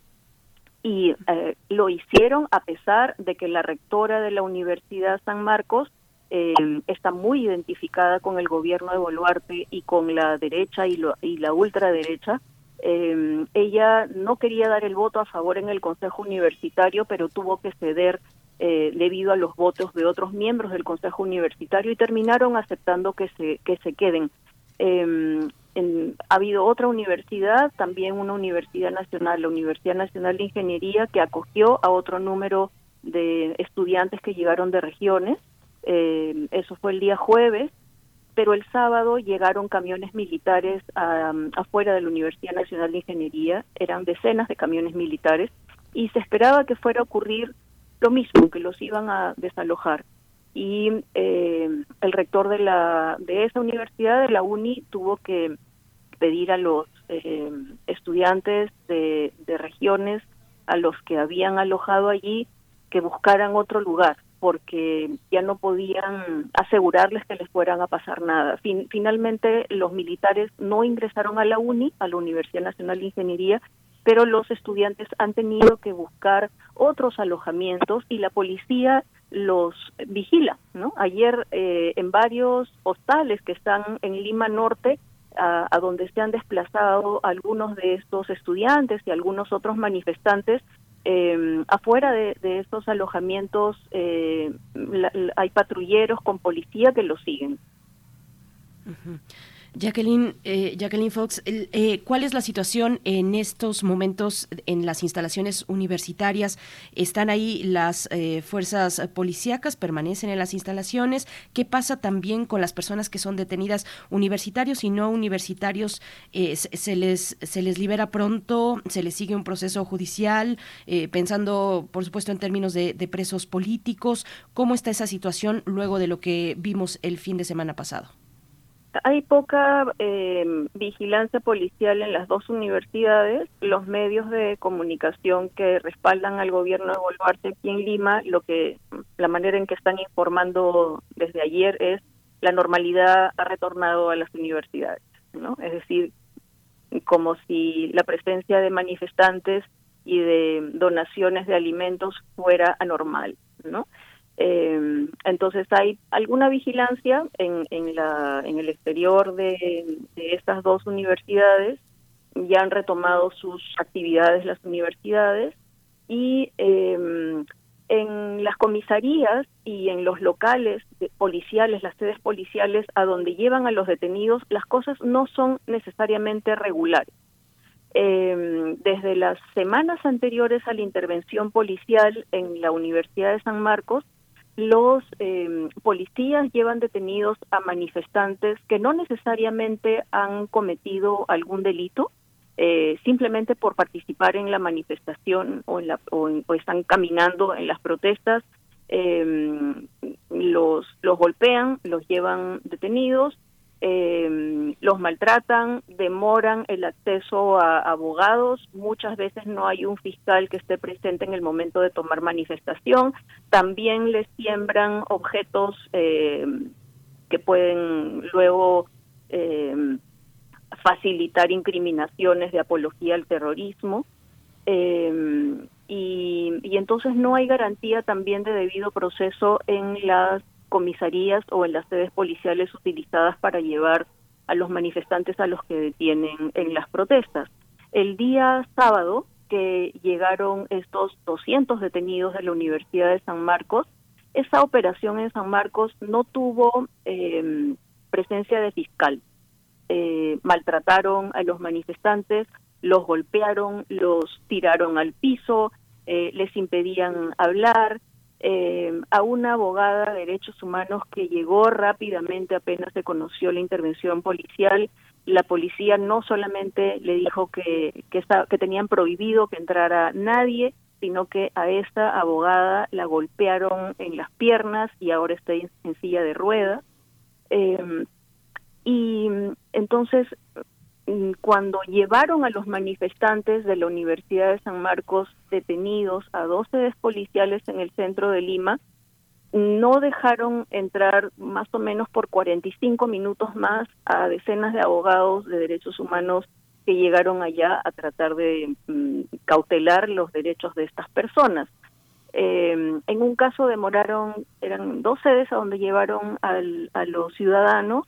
En una sede esperaron 45 minutos para que entren los abogados, en la otra sede esperaron más de una hora para permitir eh, la entrada de abogados.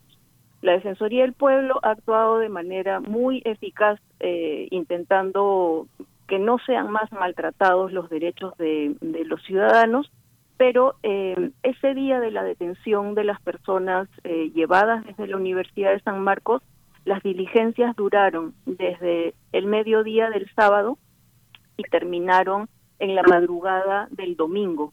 Eh, y las personas detenidas sin ningún cargo, porque no tenían nada de qué incriminarlos, empezaron a ser liberados la noche del domingo y sus documentos y sus teléfonos celulares y su dinero se lo devolvieron em, cerca de la medianoche del domingo y ayer lunes por la mañana. Entonces todo está siendo muy irregular. Pues es una, es una situación eh, verdaderamente lamentable en el sentido en el que cómo, cómo se ha manifestado la, la diplomacia latinoamericana en Perú, cómo, eh, así como pusieron una distancia tan terrible con México al expulsar al embajador del gobierno mexicano, eh, ¿cómo ha sido con otras representaciones diplomáticas? ¿Se han manifestado de la misma manera, Jacqueline? yo vi el día domingo un tweet de la canciller chilena, eh, digamos, llamando la atención acerca de lo ocurrido en la universidad. Y luego han salido algunas otras eh, comunicaciones, sinceramente no, no he visto con, con detalle la reacción de otros gobiernos latinoamericanos, pero sí de organismos internacionales. Eh, ayer en el Consejo de Asuntos Exteriores de la Unión Europea uno de los puntos de agenda en Bruselas era la situación de la crisis política en el Perú. Eh, y ha habido también algunas, eh, algunas otras organizaciones, digamos, algunas redes de organismos no gubernamentales que tienen presencia eh, o actividad en Latinoamérica, ONGs europeas que también llaman la atención acerca de las pocas garantías de los derechos humanos en el Perú. Eh, Bolivia, el presidente boliviano, tuvo una declaración, eh, en realidad que no, no dijo nada ajeno a la verdad. Eh, el, presidente boliviano el fin de semana dijo que las protestas son porque los ciudadanos quieren eh, tener derecho a elegir a alguien que los represente eh, y por eso quieren elecciones adelantadas. Y la otra frase que dijo es que quieren recuperar su democracia. Entonces ayer nuevamente la Cancillería, eh, la Cancillería peruana ha eh, informado que ha emitido una nota de, protesta dirigida a la Embajada de, de Bolivia en el Perú. Ha dicho que evalúa otras acciones de mayor peso y los congresistas eh, fujimoristas y de otros grupos políticos de derecha que se sienten respaldados o, representados con el gobierno de Boluarte eh, han pedido que el ejército invada Bolivia. Eh, que no se puede permitir ese tipo de manifestaciones injerencistas, ¿no? Este, entonces, por el lado del respaldo de, la, de las fuerzas políticas y económicas que respaldan al gobierno de Boluarte, el pedido es de, mano dura, el pedido es de romper con los países latinoamericanos que eh, expresan alguna solidaridad con quienes piden un adelanto de elecciones o quienes piden la renuncia de Boluarte. Pues Jacqueline Fox, eh, si nos permites, seguiremos al habla más adelante, esperando pues que llegue un pronto acuerdo, que cese esta situación y que eh, se tenga salida a las peticiones de las personas que se están manifestando. Eh, se ve muy complicado el panorama, no parece que la presidenta esté escuchando o le interese escuchar las condenas que se han dado, se han dado en varios puntos de, de la región, en instancias educativas también, universitarias eh, el, Consejo Latinoamericano de Ciencias Sociales, CLACSO, se pronunció también eh, en contra de esta intromisión de la Policía Nacional en los espacios universitarios. Igualmente acá en México, la NUYES, la Asociación Nacional de Universidades e Instituciones de Educación Superior. Pero bueno, estaremos contigo al habla si nos lo permites y bueno, mucha suerte. Te deseamos lo mejor, Jacqueline. Gracias. Igualmente. Muchas gracias, a Jacqueline Fox. Eh, vamos a ir con música en lo que queda de esta hora. Vamos a nuestra tercera hora de primer movimiento en unos minutos. Lo que vamos a escuchar es Andante y Rondo húngaro para fagot de Carl María von Weber. Vamos a oírlo. Y con ello nos despedimos de Radio Nicolaita.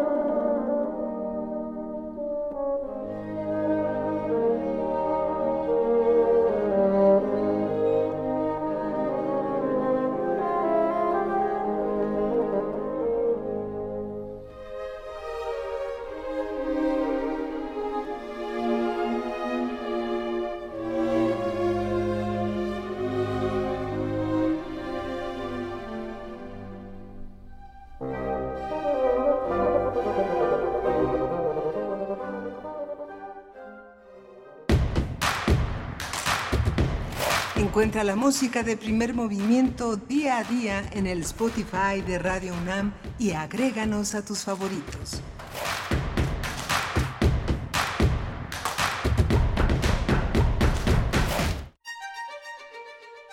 Ricardo Garibay, El oído privilegiado. 100 años de su nacimiento. El territorio de la literatura es el pecado, la culpa, el vicio, la infamia, la pasión. El estar acá los hombres para devorarse con odio minucioso, para contemplar imposibles las hechuras cimeras o más hondas del amor. Hay tres cosas atroces. La nada, la pena y el olvido. El olvido es repugnante. Ricardo Garibay, 96.1 FM. Radio UNAM, Experiencia Sonora.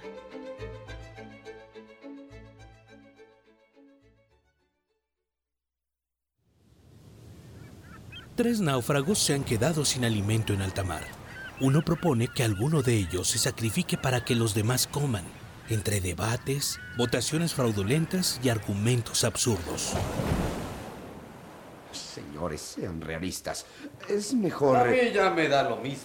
Usted mismo dijo que las provisiones se agotaron. Entonces, ¿qué es lo que tiene en mente? Debemos de comer, no algo, sino a alguien. No veo... Yo tampoco veo, con la excepción de... Debemos de comernos a alguien de nosotros. De la colección de ficción sonora de Radio UNAM, Memoria del Mundo de México de la UNESCO 2021, presentamos En Altamar, de Sławomir Morosek.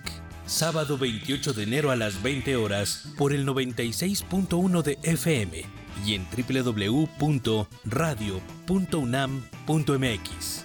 Radio UNAM, Experiencia Sonora.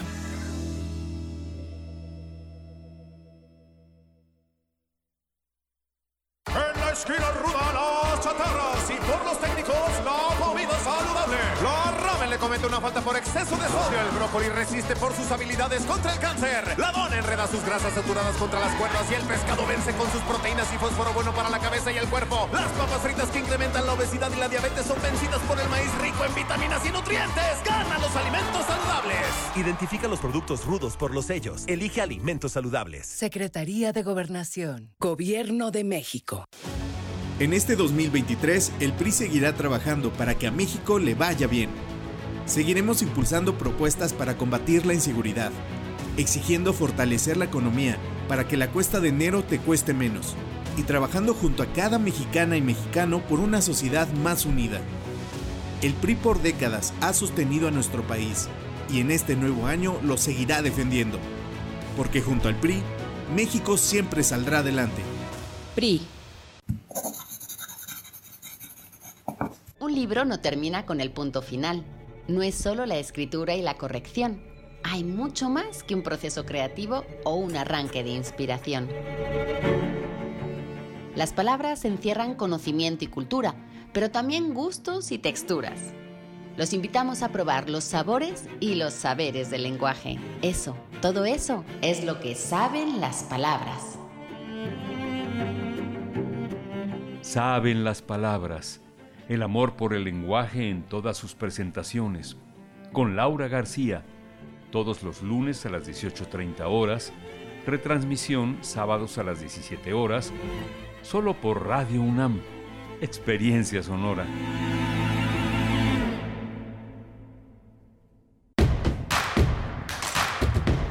Síguenos en redes sociales. Encuéntranos en Facebook como Primer Movimiento y en Twitter como arroba PMovimiento. Hagamos comunidad.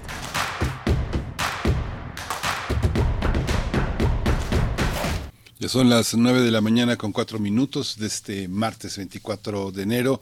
Esto es primer movimiento. Estamos en Radio UNAM, en, en, Adolfo Prieto 133, en la Colonia del Valle. Hoy está Andrés Ramírez al frente de los controles técnicos en la cabina. Está Rodrigo Aguilar en la producción ejecutiva, Violeta Berber en la asistencia de producción. Tamara Quiroz está en las redes sociales, siendo un puente indispensable para la comunicación en, en la parte digital entre ustedes y nosotros, nuestros radioescuchas y mi compañera Berenice Camacho en al frente de la conducción. Querida Berenice, buenos días. Miguel Ángel Quemain, muy buenos días. Un gusto estar contigo en esta tercera hora de transmisión en primer movimiento. Bueno, muy interesante. La hora anterior, el tema de Perú, que nos pone, me parece, a todos como región latinoamericana, nos pone a todos frente, frente al espejo.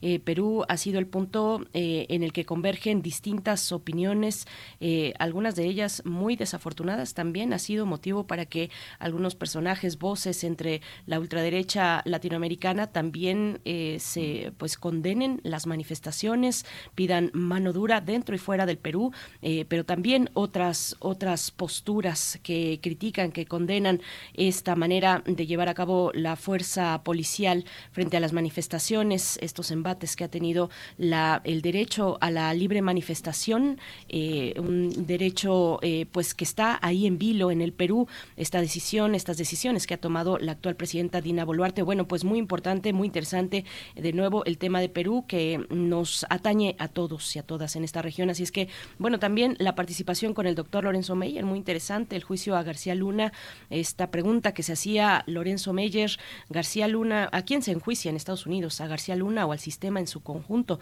Pues bueno, ahí está, eh, siguiendo su curso este proceso importante, le han llamado el juicio del siglo y pues estamos con la expectativa de lo que ocurra desde la justicia estadounidense para casos eh, que ocurren, bueno, que tienen lugar, que se originan en nuestro país, Miguel Ángel. Sí, quién sabe qué tan relevante sea colocarlo en un foro tan importante de información con la ciudadanía y de discusión con la prensa nacional como es la mañanera, un juicio que tiene tantas aristas y que tiene eh, no tiene un solo timón, que es algo complicado. Lo que pasa en Perú, bueno, quien conoce Perú, quien quiere Perú, quien a quien le gusta la cultura peruana y todo lo que viene de ella, que es este profundo universo prehispánico, este mundo inca que todavía está tan presente como entre nosotros las culturas prehispánicas, se dará cuenta de que es complejo. Sin embargo, como le preguntaba a Jacqueline Fox, la universidad eh, unifica muchos de los criterios eh, de los peruanos. Solo los gobiernos muy autoritarios se atreven a atacar a la universidad, a burlarse de ella, a, aplicar la violencia. Ya, ya lo vivimos, en eh, México tuvimos en el siglo XX muchas experiencias de intromisiones, de ataques a la universidad que, que, se, que se replican en América Latina, en Nicaragua, la, la, mayor violencia contra la sociedad, contra el alma nicaragüense, es el ataque a la universidad, a los universitarios. Lo mismo ha pasado en Venezuela. La Universidad eh, Mérida, la Universidad Simón Bolívar, todas estas universidades son blanco de gobiernos autoritarios, porque es la universidad donde se da el crisol de las ideas, la libertad de pensamiento, la posibilidad de discutir, la posibilidad de pensar sin la prisa de la política. Entonces, bueno, Perú es también otro mal ejemplo de un gobierno que ataca a la universidad. Así que, bueno, es, nos dejan mucha tarea para toda Latinoamérica pensar en estos términos. ¿no? Sí, Miguel Ángel, y, no por ello, y no por esos ejemplos eh, lamentables, pues deja de ser valiosa, oportuna la, crítica constructiva a las universidades, a esta universidad, esa crítica que se hace de, buena fe eh, en, en, aras de una pues necesaria mejora, un necesario avance, eso es, eso es otra cosa y eso es importante y es fundamental, pero bueno, estamos hablando de otros escenarios, de lo que se está eh, llevando a cabo en el Perú, esta intromisión por parte de las fuerzas de la, de la Policía Nacional, la Fuerza Pública, a las eh, instalaciones donde, bueno, están en esas o se han acercado esas instalaciones han irrumpido en ellas porque esos espacios universitarios han servido de alojamiento para las personas que llegan, los manifestantes de distintas regiones que llegan a la capital del Perú. Esa, esa es la situación allá eh, con este reporte que nos hizo llegar Jacqueline Fox, muy importante. Hay que dar seguimiento a, lo que ocurre con los, las personas detenidas y bueno, en general al fenómeno crítico que está ocurriendo en, en el Perú. Nosotros vamos a tener en unos momentos la poesía necesaria y después la mesa del día. Los desafíos de la educación ambiental es el título de la sesión número 14 del seminario Los grandes problemas socioambientales. Este seminario que tendrá lugar esta sesión el día de mañana, 25 de enero a las 10 de la mañana a través de el canal de YouTube de YouTube de la COUS de la UNAM, la Coordinación Universitaria para la Sustentabilidad de la UNAM. Vamos a tener precisamente a la maestra Verónica Solares, responsable del área de educación y vinculación de la COUS de la UNAM y a su titular, la doctora Leticia Merino, para eh, pues invitarnos y darnos los detalles, una reflexión muy importante, los desafíos de la educación ambiental. En términos de educación, bueno, tenemos desafíos y la cuestión ambiental no es una excepción, así es que bien interesante la mesa del día, Miguel Ángel. Sí, va a ser muy interesante y es parte de una continuidad que hemos tenido sobre eh, la reflexión del medio ambiente y la, y la, y la importancia de la coordinación, la coordinación universitaria para la sustentabilidad de la UNAM ha sido fundamental. Así que bueno, va a ser un diálogo muy interesante entre dos, entre dos especialistas de gran importancia. Por supuesto. Bueno, pues sus comentarios que nos hacen llegar siempre valiosos. Nos dice Esther Chivis que le mandemos un saludo a Jess o a Jess, a su hija. Jess, eh, que anda malita, pues que te mejores pronto, que te mejores bien y pronto, querida Jess, y a ti Esther Chivis también te mandamos un, abrazo. Dice, en efecto, todo el sistema mexicano debería ir a juicio. Bueno, pues es que es una estructura la que sostuvo eh, eh, la posibilidad de que un personaje tan importante en la, en la seguridad pública de México, en un momento en el que ese, eh, eh, su mano, la mano derecha del presidente, un presidente que eh, pues llevó a cabo esta incursión en contra del narcotráfico, que esté siendo precisamente em, juzgado por estos temas, por colisión con el, el cártel de Sinaloa, pues sí, hay una estructura detrás. Pero bueno, yo me pregunto si será la justicia estadounidense la que nos hará justicia en México no lo sé, no lo sé, no lo creo. Estados Unidos tiene claros sus, sus intereses eh, y bueno, ahí está. Ahí están esos comentarios, algunos comentarios en redes sociales. Vamos ya directo con la poesía necesaria. Es hora de poesía necesaria.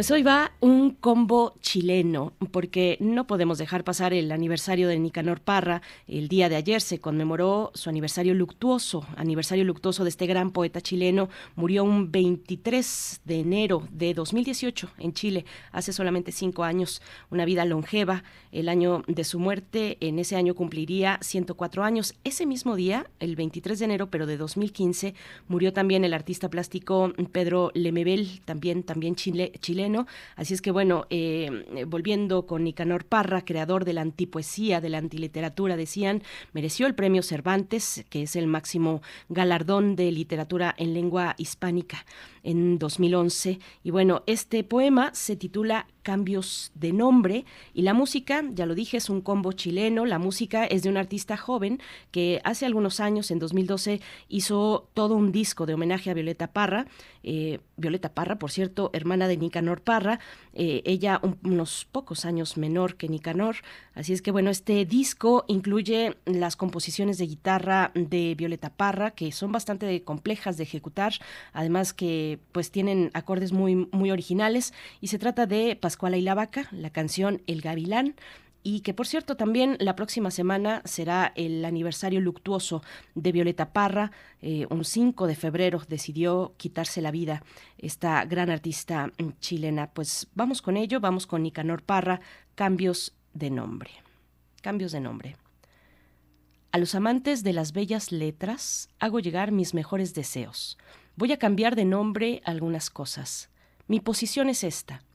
El poeta no cumple su palabra si no cambia los nombres de las cosas. ¿Con qué razón el sol ha de seguir llamándose sol? Pido que se llame Misifus, el de las botas de cuarenta leguas. ¿Mis zapatos parecen ataúdes? Sepan que desde hoy en adelante los zapatos se llamarán ataúdes. Comuníquese, anótese y publíquese que los zapatos han cambiado de nombre. Desde ahora se llaman ataúdes. Bueno, la noche es larga. Todo poeta que se estime a sí mismo debe tener su propio diccionario. Y antes que se me olvide, al propio Dios hay que cambiarle nombre. Que cada cual lo llame como quiera. Ese es un problema personal.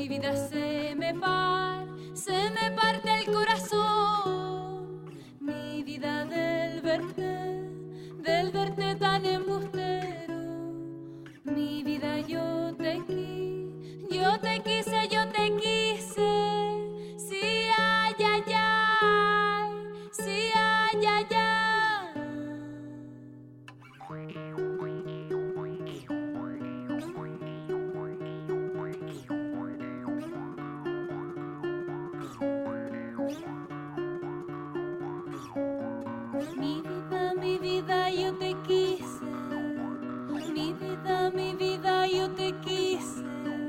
Venido, velido, veleidoso. Venido, velido, veleidoso. Mi vida, mi vida, mi vida, mi vida. Yo te qui, yo te qui, yo te qui, yo te qui, yo te qui, yo te quise. Venido, velido, veleidoso. Yo te quise, yo te qui, yo te qui, yo te qui, yo te qui, yo te qui, yo te qui, yo te quise.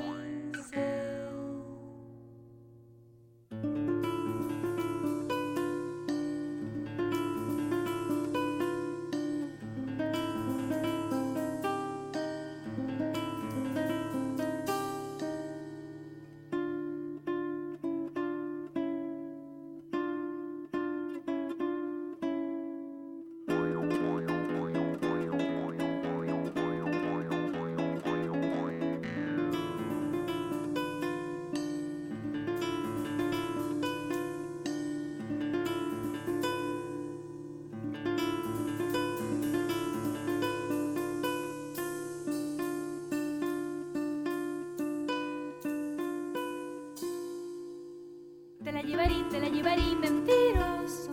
Te la llevaré, te la llevaré mentiroso.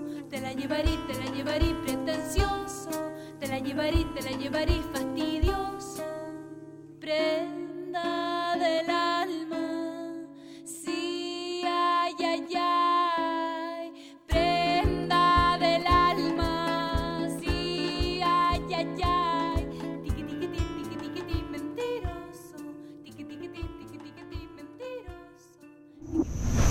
Movimiento.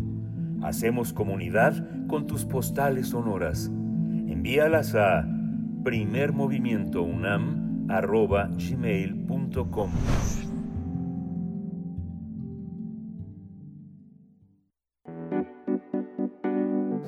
La mesa del día. Hace más de 40 años, en la Carta de Belgrado se asentó que la meta de educación ambiental consiste en formar una población mundial consciente y preocupada con el medio ambiente para que se comprometa a trabajar individual y colectivamente en la búsqueda de soluciones para los problemas existentes y para prevenir nuevos. México, así es. Desde entonces en México se han diseñado programas, proyectos, acciones y materiales de educación ambiental para diferentes públicos meta, que abarcan a los, a los infantes, a los jóvenes, sectores productivos, así como funcionarios de gobierno. Además, en las agendas educativas se han incluido temas como energía, plásticos o cambio climático. Sin embargo, aún existen varios retos y desafíos en torno a la educación ambiental, debido a que el avance del cambio climático y la pérdida de la biodiversidad exige formar ciudadanos críticos capaces de transformar el orden económico social vigente y salvaguardar la vida. También se requiere que se propicie una mayor participación ciudadana en la construcción de nuevas realidades más sustentables. Para hablar sobre estos temas, la Coordinación Universitaria para la Sustentabilidad organizó el seminario titulado Los grandes problemas socioambientales, por lo que en la sesión número 14 se analizarán los desafíos de la educación ambiental.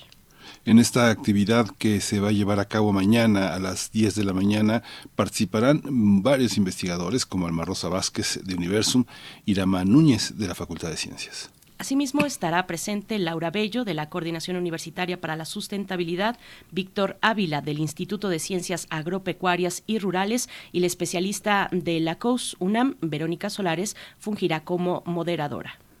Vamos a, vamos a conversar con ella sobre el tema de la sesión de los grandes problemas socioambientales y los desafíos de la educación ambiental. Y está con nosotros Verónica Solares. Ella es maestra en ciencias de la sustentabilidad responsable del área de educación y vinculación en la Coordinación Universitaria para la Sustentabilidad de la UNAM. Verónica Solares, maestra, bienvenida. Hola, buenos días, mucho gusto. Muchas gracias, eh, mucho gusto, maestra Verónica Solares. Por mi parte, presento a Leticia Merino, titular de la COUS, de la Coordinación Universitaria para la Sustentabilidad de la UNAM. Gracias, doctora Merino, por estar esta mañana. Como siempre, un gusto estar con usted. Buenos días. Buenos días, muchas gracias, Miguel Ángel y. Muchas gracias a las dos. Eh, empiezo con usted, eh, Verónica Solares. ¿Cómo en- entender esta, eh, bueno, el, el seminario que van a, que proponen es de una, eh, un esfuerzo de transversalidad de la educación que toca varios niveles, del individual a lo colectivo. Cuéntenos cómo, cómo está pensado y por dónde empezar a pensar esta forma de sustentabilidad y de educación. Así es, pues el seminario que vamos a tener mañana, la verdad es que eh, precisamente busca abordar no solamente la importancia de la educación ambiental desde los aspectos formales, lo cual es crucial, es importante hacer de la educación ambiental un- una visión transversal, no solamente a aquellas carreras que estén eh, directamente ligadas con temas ambientales, sino a, a todas eh, las carreras. Pero también estamos buscando hablar de cuáles son estos desafíos que se están enfrentando en educación ambiental, porque tenemos que incorporarla, por un lado, a los eh, al, al currículum universitario, al currículum en todos los niveles, a nivel bachillerato, a nivel de educación básica, pero también tenemos que hablar de, la- de estas estrategias de educación no formal o de estas estrategias que se están llevando a cabo de educación ambiental en comunidades, por ejemplo, que es una de las cosas de las que nos va a hablar mañana Víctor Ávila. También queremos en este seminario hablar de cómo estamos eh, abordando los temas de educación ambiental desde la universidad, pero también estamos dialogando con otras universidades. Una de ellas es la Universidad Veracruzana, que también está llevando a cabo, impulsando sus propias estrategias de educación ambiental. Eh, y algo eh, que para mí es importante eh, recalcar eh, y que siempre que, que nos invitan a hablar de educación ambiental es que hay un gran trabajo, una gran labor en educación ambiental, una gran historia en, en México y bueno, en el mundo eh, por la educación ambiental, que es clave, pero a mí en particular me gusta empezar a hablar ahora de la educación para la sustentabilidad, porque la- en la educación ambiental de pronto nos, nos podemos quedar un poco nada más en las cuestiones ambientales. Y eh, a mí me, me interesa mucho que no nos olvidemos de esta interacción que hay con los aspectos sociales, socioeconómicos, y nosotros como individuos somos parte de, del medio ambiente, parte de los ecosistemas, tenemos interacciones ahí muy importantes. Y entonces por eso cuando hablamos de educación, me gusta hablar de educación para la sustentabilidad, en la cual reconozcamos los problemas socioambientales a los que nos estamos enfrentando, no solo los problemas ambientales, sino socioambientales, y entonces poder empezar a hablar de, de las discusiones que, que, que- pueden generarse y de posibles eh, respuestas a estos problemas. Eh, mañana en seminario, en el seminario vamos a estar abordando varios de estos temas.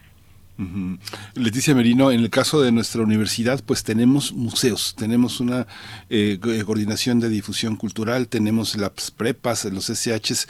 ¿Cómo eh, desde la universidad en- en- encontrar también esta transversalidad? ¿Es posible plantearla, eh, programarla de una manera inclusiva en todas las áreas de nuestra universidad?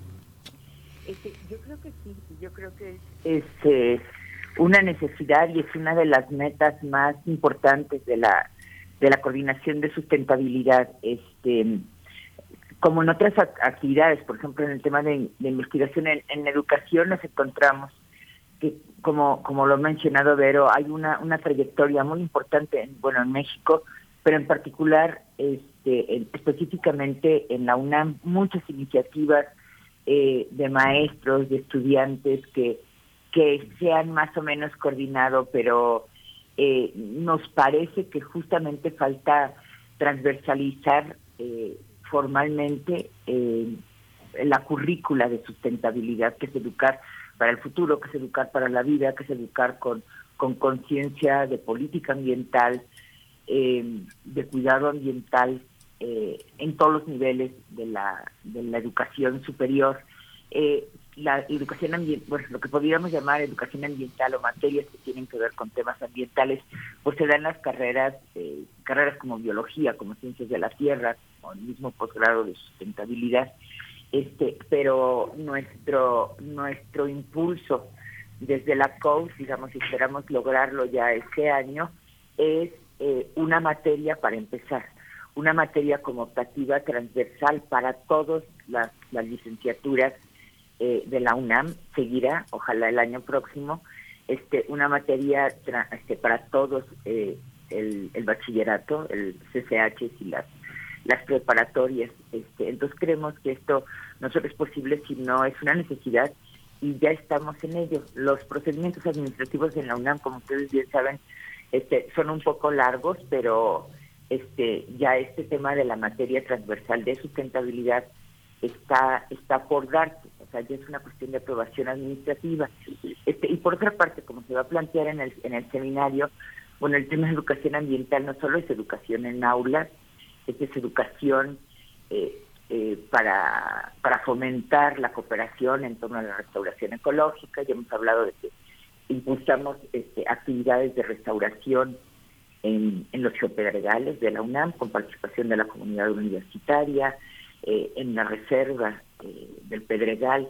Entonces, bueno, en el propio eh, mercado universitario alternativo, donde se, se abre espacio a los, a los productores que están haciendo las, las prácticas productivas de manera sustentable para que nos hablen de ellas y de sus y de sus retos. Entonces pensamos que además de las materias, desde la coordinación nos toca como UNAM este, aprender haciendo en, en, distintas, en distintos espacios.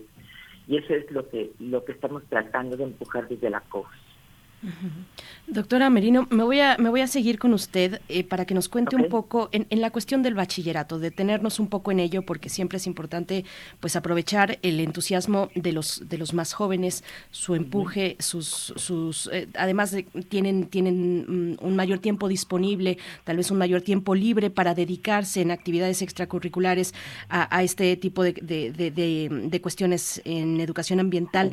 Cada escuela, por supuesto, es diferente. Estaba pensando yo en el CCH Sur, por ejemplo, que ya tiene un trabajo de tiempo atrás eh, por, por su ubicación privilegiada dentro de la reserva del Pedregal.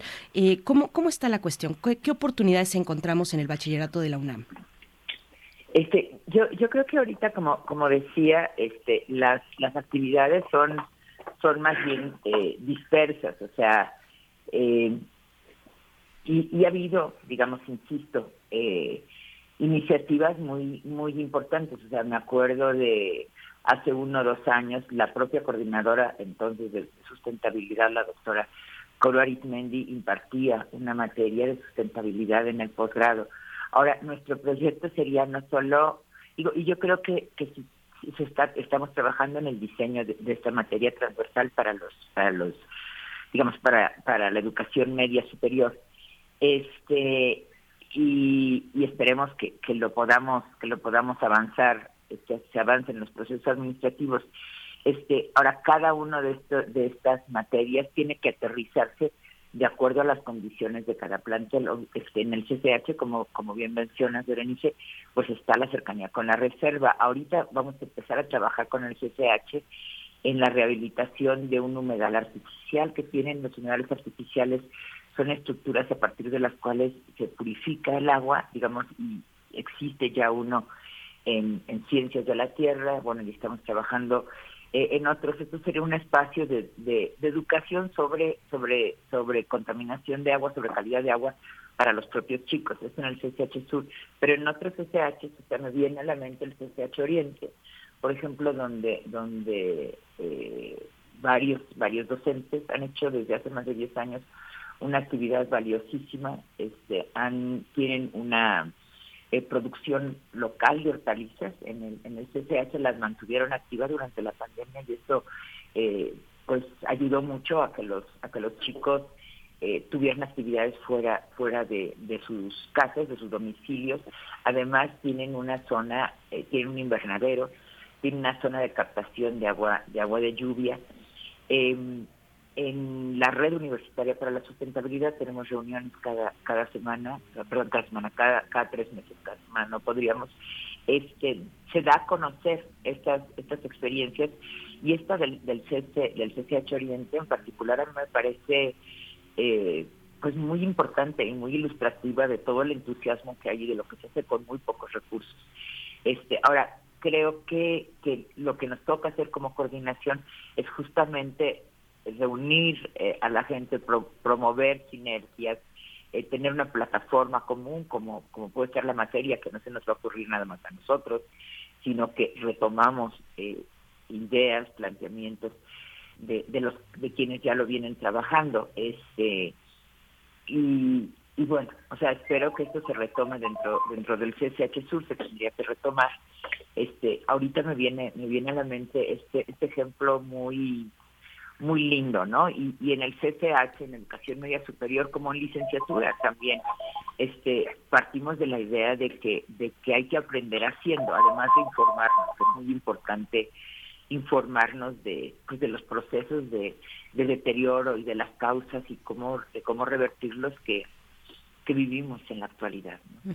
Sí, claro. Eh, maestra Verónica Solares, y otro punto importantísimo, el de las estrategias de educación no formal que, mencionabas al inicio. ¿Qué hay de ello? De la educación ambiental fuera de las, de las aulas, aquella que nos involucra pues a toda la sociedad. Eh, ¿Cómo entrarle a ese desafío? Y lo pienso también en el contexto, en, en las otras dimensiones que mencionabas, maestra Solares, las dimensiones sociales, económicas, políticas que acompañan a la cuestión ambiental. ¿Qué, qué decir? ¿Cuál es el desafío educación no formal eh, ambiental? Eh, pues mira, tenemos un montón de desafíos, ¿no? Para empezar, el, el, reconocimiento de la importancia, ¿no? Es algo que se ha venido reconociendo a lo largo de los últimos años, pero todavía encontramos eh, cierta resistencia, pero también por otro lado hay mucho interés en la población en general. Lo vemos en nuestra comunidad universitaria, estudiantes, profesores, trabajadores, pero también en muchos grupos que se acercan a la UNAM a buscar eh, formas de, de conocer y, hablar sobre estos temas. Eh, tenemos, por ejemplo, en algunas de las estrategias dentro de la UNAM que estamos buscando sobre educación eh, no formal, estamos tratando de acercarnos con los trabajadores de nuestra universidad, porque muchas de las estrategias para lograr, por ejemplo, un campus sustentable, una universidad más sustentable, eh, no las vamos a poder lograr sin ellos. Y entonces no es que nos, nos, nos sentemos en un salón de clases con, con créditos, como son las materias, con los trabajadores de la UNAM, eh, que pueden ser trabajadores de áreas verdes, trabajadores que ayudan en cuestiones de mantenimiento o en las diferentes eh, actividades que tiene la UNAM. Y entonces eh, nos encontramos, por ejemplo, que dimos algunas charlas ya para trabajadores de áreas verdes, eh, no como un curso eh, formal reconocido, pero sí charlas de intercambio con ellos y la verdad es que hemos encontrado muchísimo interés además muchísimo conocimiento. Es, eh, eh, son pláticas en las cuales podemos tener un aprendizaje en las dos direcciones. Nosotros sobre cuestiones de sustentabilidad, sobre esta cuestión eh, socioeconómica que hay que considerar y con los trabajadores eh, de áreas verdes nos encontramos muchísimo conocimiento precisamente sobre el manejo de las especies, sobre eh, ya sobre la práctica, tal cual, ¿no? Porque nosotros hablamos sobre por qué es importante eh, recuperar en nuestra universidad espacios en los que tengamos especies nativas y no nada más hablar de pastos, por ejemplo. Ellos tienen una gran, un gran conocimiento sobre dónde, dónde sí se puede y qué estrategias se pueden impulsar. En el tema de las comunidades tenemos, se nos han acercado escuelas, eh, pero que en las cuales se, llevan a cabo eh, algunas actividades de educación ambiental pero en los cuales se invita también a la comunidad, no solamente a los alumnos, sino a la comunidad eh, alrededor. Hay muchas escuelas que están primarias, eh, secundarias, escuelas de educación básica que están trabajando con la comunidad eh, alrededor de ellas. Y bueno, algo que además a mí me gustaría comentar sobre lo que eh, se preguntaba, por ejemplo, con, con qué se hace en educación ambiental, lo que podemos hacer en educación para la sustentabilidad con bachillerato, lo que preguntabas con los SH. Yo quisiera aprovechar para comentar que hace eh, unos meses antes de salir de vacaciones, en diciembre, presentamos desde la COU, en colaboración con la COAYER, la Coordinación de Educación eh, Abierta eh, y a Distancia, una guía precisamente para dar pautas sobre cómo incorporar la sustentabilidad en los planes y programas de estudio de la UNAM. Eh, y esto es eh, para poder incorporarla de manera formal desde bachillerato hasta licenciatura y posgrado porque hemos encontrado esta gran necesidad y, y gran interés por abordar estos temas. Entonces, esta guía ya está publicada, está en nuestra página eh, de internet, la pueden también encontrar en nuestras redes sociales, pero en nuestra página de la COUT la pueden encontrar. Aquí lo que hacemos es que guiamos, hablamos de la importancia de la sustentabilidad, de la importancia de la educación para la sustentabilidad y guiamos a los responsables de planes y programas desde bachillerato hasta licenciatura y posgrado sobre cómo pueden incorporar estos temas. Además, en la educación, que, eh, que queda como entre lo formal y lo no formal, estamos eh, trabajando en un MOOC que saldrá este primer semestre sobre in- introducción a la sustentabilidad y estamos eh, ya preparando y hablando, estamos en plática sobre un siguiente MOOC sobre cambio climático. Estos MOOC son estos cursos en línea que son masivos y que son abiertos a todo el mundo, todo el mundo lo- lo- los puede tomar y ahí eh, hemos encontrado que hay muchísimo interés también de la sociedad por empezar a tomar este tipo de, de, de cursos. Y bueno, también estamos teniendo cursos con profesores, con profesores de muchas eh, áreas que no tienen que ver precisamente con o que no, de origen no, no pensamos que tengan que ver con sustentabilidad. Hemos dado cursos para profesores de posgrado en ciencias de la tierra, pero también hemos dado cursos a profesoras y profesores de la Escuela Nacional de Trabajo Social, eh, profesoras de la Facultad de Psicología, de la Facultad de Filosofía, que son áreas que no, no asociamos directamente con, con la sustentabilidad, pero que ya son carreras en las cuales está creciendo el interés por entrarle a estos temas. Y eh, desde ellos, eh, eh, al dar estos cursos, nos sirven como catalizadores para poder ir transmitiendo estos, eh, este, estos conocimientos y la importancia de empezar a entrarle a estos temas, porque la universidad tiene una gran responsabilidad precisamente de formar ciudadanos éticos, solidarios, colaborativos y que estén comprometidos con, con el planeta, con poder dejarle un planeta a las futuras generaciones y que estas presentes generaciones podamos tener eh, un acceso a nuestros recursos más sustentable e igualitario. A veces uno piensa que todo tiene que ser como sistemático y todo, todo tiene que ser como de un solo vuelto, pero uno se da cuenta de que todos estos esfuerzos son, eh, están atomizados en muchísimas partes.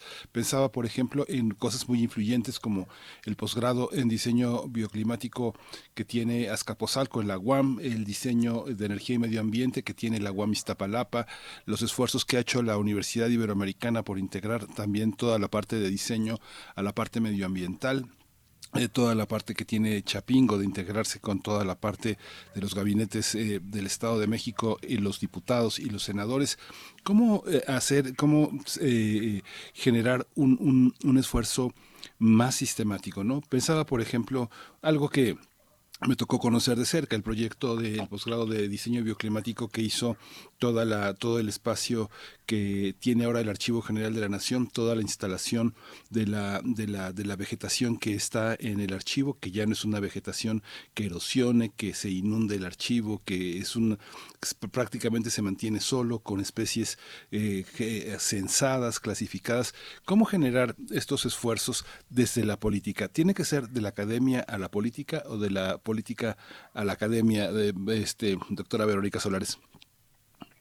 Eh, yo creo que tiene que ser de ambos lados, ¿no? desde la academia hacia eh, los gobiernos, hacia estos, eh, actores políticos, pero también, eh, o- de hecho ya ocurren eh, estrategias as- desde gobierno hacia la academia. Yo creo que mucho de esto se puede ir abordando a través de la formación de redes. En los temas de sustentabilidad de ninguna manera podemos trabajar de manera aislada y en la educación, eh, desde la educación y la educación para la sustentabilidad, de la educación ambiental tampoco. Eh, siempre la formación de redes, de redes de universidades, de redes de, de actores interesados en estos temas, nos permitirán realizar un intercambio de experiencias, fortalecer las experiencias, un intercambio de las estrategias. Y eso es algo que incluso vamos a, a tener una probadita de eso mañana en nuestro seminario, porque nosotros ya estamos teniendo una colaboración con la Universidad Veracruzana, que también están impulsando muchas eh, iniciativas de educación ambiental y por la sustentabilidad. Nosotros también, y estamos impulsando algunas de manera eh, conjunta. Y estas redes a fuerza nos van a, a permitir fortalecer, fortalecer y, y también encontrar identificar aquellos espacios de oportunidad, aquellas lagunas, aquellos espacios en los cuales necesitamos trabajar. Em, creo que eh, con estas redes podemos avanzar. Desde el gobierno se ha impulsado desde hace mucho tiempo, desde la, Semarnat, y bueno, eh, ya existían las redes eh, por la educación ambiental, pero se ha impulsado mucho desde la Semarnat también, eh, las redes de em, eh, centros y organizaciones que se dediquen a la educación ambiental, se organizan por regiones, hay un encuentro eh, anual eh, nosotros hemos hemos participado en, en estas redes de, de educación ambiental que han sido convocadas desde el gobierno, pero que en realidad no es que el gobierno las esté organizando, sino que ya existen las iniciativas y les ha dado un espacio a- anual para encontrarse, que ha sido valioso, eh, pero además ellos tienen estas redes regionales, está la red del centro, la red del noroeste, tienen sus propios encuentros. Entonces a mí me parece que solamente intercambiando experiencias, eh, intercambiando incluso aquellas eh, formas de resolver obstáculos es como podremos abordar estos temas. Ujú. Doctora Merino, hace poco más de cuatro años presentó aquí en este espacio la Sí. agenda ambiental. Eh, estaba la tarea hecha para los políticos. Estaban, Sí. Estaba todo armado con todo un conjunto de pensadores, investigadores, activistas. Eh, eh, que habíamos hecho un recuento más o menos casi de 400 problemas en el país, con comunidades muy, muy, muy pequeñas, otras grandes. Usted, eh, eh, después de cuatro años de trabajo, después de haber hecho esa tarea que corresponde a los grandes planeadores, al Estado mexicano, después de haber hecho eso, ¿cuánto de eso se hubiera ahorrado si hubiera habido educación ambiental? Si hay problemas que derivan necesariamente de la educación ambiental, claro, hay muchos que son parte de la violencia, de la corrupción, del abuso, pero ¿cuánto deriva de la educación ambiental, doctora? Bueno, hablando de la, de la me, me abriste una, una pregunta muy muy amplia, Miguel Ángel. Hablando de la de la agenda ambiental 2018, sí, yo lo que quiero decir es que el, que el diagnóstico permanece y se ha profundizado ¿no? este, los los problemas y que, que vamos por la agenda ambiental 2024, pero este más allá de esto que puede puede parecer eh, comercial, el supuesto del que partíamos y lo discutimos en, en distintas ocasiones y agradecimos mucho a primer movimiento sobre todo y otros medios el, el espacio, la apuesta es que, que sin, ciudadanía ambiental, digo, no basta, la, la iniciativa social se requieren políticas públicas, políticas públicas que, que han estado tradicionalmente ausentes y también en general en este sexenio y que la, la, la clave de la educación ambiental es tener una ciudadanía que empuje, que exija, que pida rendimiento de cuentas. Entonces creo que tenemos un déficit este enorme, estamos en pininos y si bien hay redes este, que se han promovido desde la política a la sociedad y desde, la sociedad hacia la política, pues son son incipientes, son son muy son muy eh, limitadas todavía. Yo creo que necesitamos redoblar esfuerzos de, de educación y de información y de conciencia y de ciudadanía ambiental o socioambiental en un mil por ciento y creo que me quedo corta.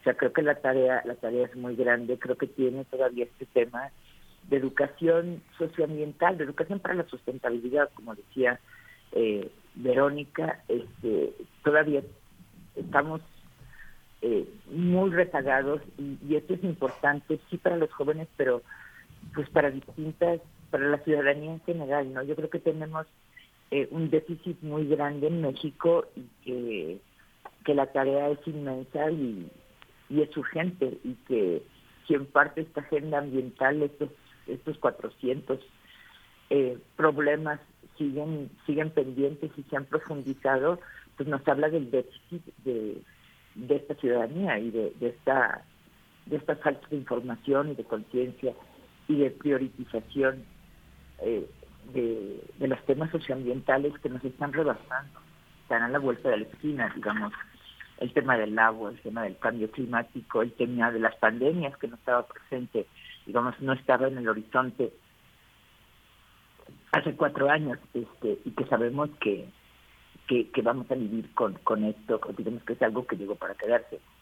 Entonces, pues creo que el déficit es muy grande y la tarea muy importante y, las universidades tenemos un, un somos un espacio privilegiado y tenemos una responsabilidad este muy muy fuerte en esto digo más las universidades públicas claro, eh, ¿cómo, ¿cómo, lo ves? ¿Cómo ves esta cuestión, maestra Solares? Y, y, bueno, en términos de la voluntad que puedas observar o no, o los desafíos que todavía tiene eh, este gobierno en su, en su idea de educación eh, hay o no o qué le falta para tener una estrategia comprometida con el con el medio ambiente desde el ámbito educativo. La nueva escuela mexicana, pues es un proyecto que, que, que, pues quedó ahí, que se vio interrumpido dramáticamente además por por la pandemia como tantos otros procesos.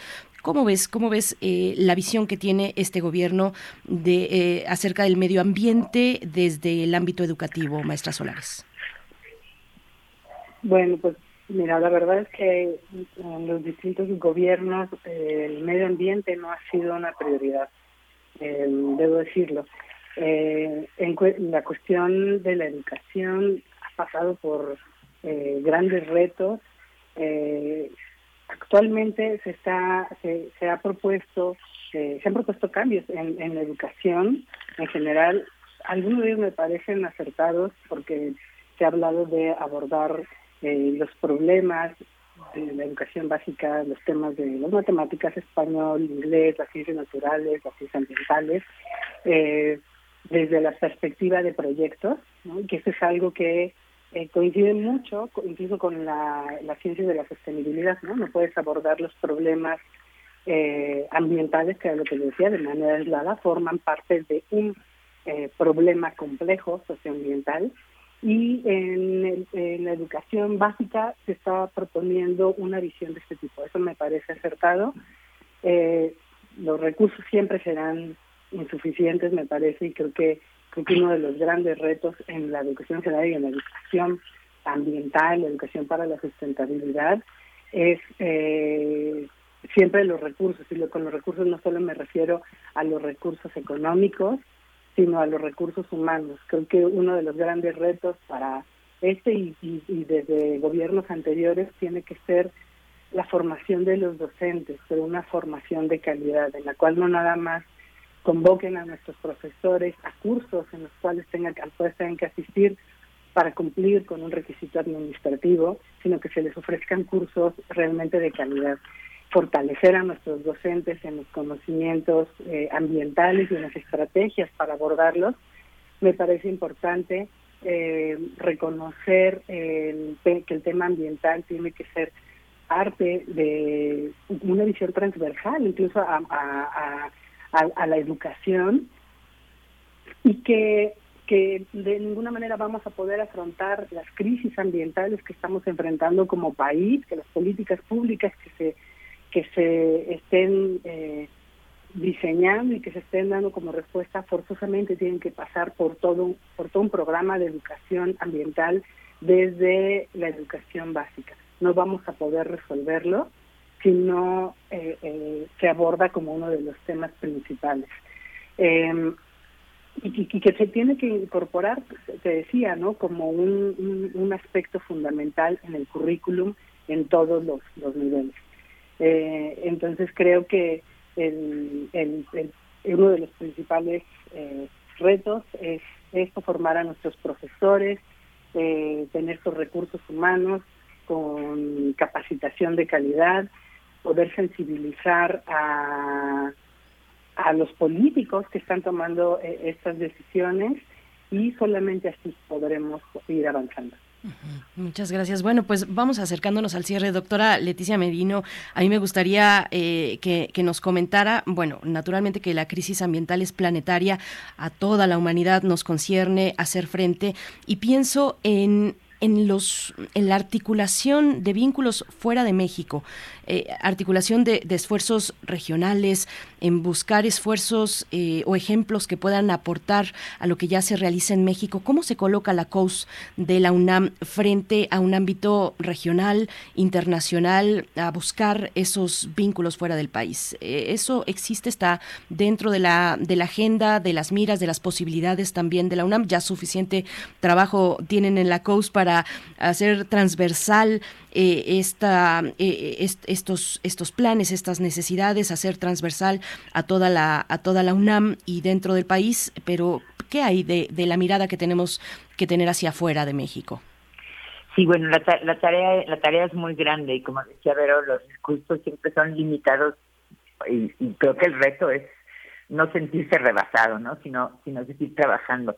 Pero en este sentido, digamos, eh, hemos participamos en dos en dos iniciativas. Este, somos parte de, algo que se llama la Red Internacional de Campus Sustentables, que es una red que surge eh, sobre todo de universidades eh, europeas y norteamericanas, bueno, canadienses, está la Universidad de Columbia Británica, pero nosotros estamos impulsando el capítulo latinoamericano, este, tratando de, y aquí estamos trabajando con la Unión de Universidades de América Latina y el Caribe, que es una red, digamos, muy, muy importante, tiene alrededor de 300 miembros universitarios, este, en el tema de compartir eh, experiencias de retos, problemas, el papel de las universidades frente a la crisis ambiental de América Latina. Y aquí cabe decir que, que CEPAL y Naciones Unidas, el panel intergubernamental sobre biodiversidad y ecosistemas reconocen que en los últimos 10 años o quizás más,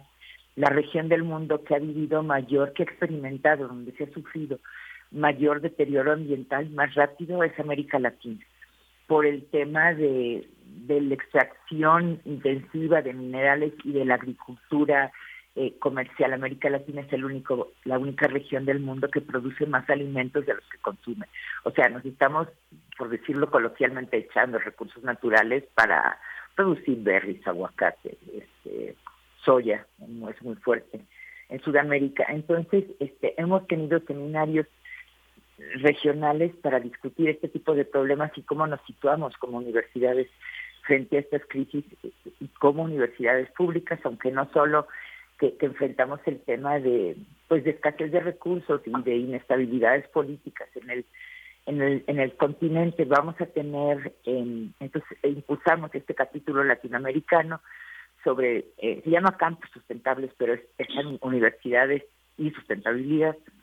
Este y tendremos en junio el, el congreso de la asociación aquí en CEU este iba a ser un congreso bilingüe, español-inglés, para, para promover diálogos eh, globales. Y, yo, después de haber organizado congresos en mi vida, creo que el, el objetivo de este congreso es fortalecer redes y proyectos conjuntos. Entonces, también parte de nuestro quehacer este, es esto. Participamos también en algo que se llama el Pro System Governance Project, o sea, el proyecto de, gobernanza del sistema eh, Tierra, que es un tema más académico, igual este, fuimos eh, coorganizadores del congreso que, se llevó a cabo en octubre en Toronto, este, siempre tratando de promover el, el análisis de, de cuáles pueden ser las soluciones integrales a la crisis socioambiental y política, y de política ambiental, digamos, eh, de, de nuestra región. O sea, México se inscribe eh, dentro de este patrón regional de, de deterioro y de, y de globalización precaria, yo diría, donde nos toca eh, asumir eh, los costos más negativos a la, de la globalización en términos ambientales y de salud pública. Entonces también en nuestros ratos de ocio este, tratamos de incursionar en este terreno. Pues les agradecemos muchísimo su participación. Muchas gracias por estar y compartir este tema. Mañana a partir de las 10 de la mañana vamos a estar eh, conectados con esta con esta posibilidad también. Lo van a transmitir, así que va a ser una posibilidad para muchas personas en el país de poder acompañarlos, bueno, no solo en el país, sino también en todos los ámbitos de nuestra lengua. Eh, vamos a estar siguiéndolos. Muchas gracias, maestra Verónica Solares, doctora Leticia Merino, por su participación esta mañana. Muchas gracias. Muchas gracias, como siempre. Un abrazo a todos. Muchas gracias. Los esperamos mañana. Un abrazo. Claro que sí. Ah, gracias a ambas. Ah, mañana nos encontramos en el canal de YouTube de la COUS de la UNAM. Así lo pueden encontrar, COUS UNAM, en la plataforma de YouTube a las 10 de la mañana, mañana 25 de enero, los desafíos de la educación ambiental. Y con esto estamos cerrando nuestra emisión de esta mañana de martes. El día de mañana nos volvemos a encontrar aquí a las 7 de la mañana, de 7 a 10 de la mañana. Quédense aquí en Radio UNAM y nos vamos a despedir con música la propuesta de Edith Citlali Morales, que esta mañana nos ha dado un recorrido por el fagot, y es el caso de esta pieza con la que vamos a cerrar esta mañana, Romanza para Fagot y Orquesta Opus 62, del compositor inglés Edward Elgar. Con esto nos despedimos. Miguel Ángel, gracias al equipo. A ustedes, por supuesto, nuestros radioescuchas. Miguel Ángel, gracias. Gracias. Esto fue Primer Movimiento. El mundo desde la universidad.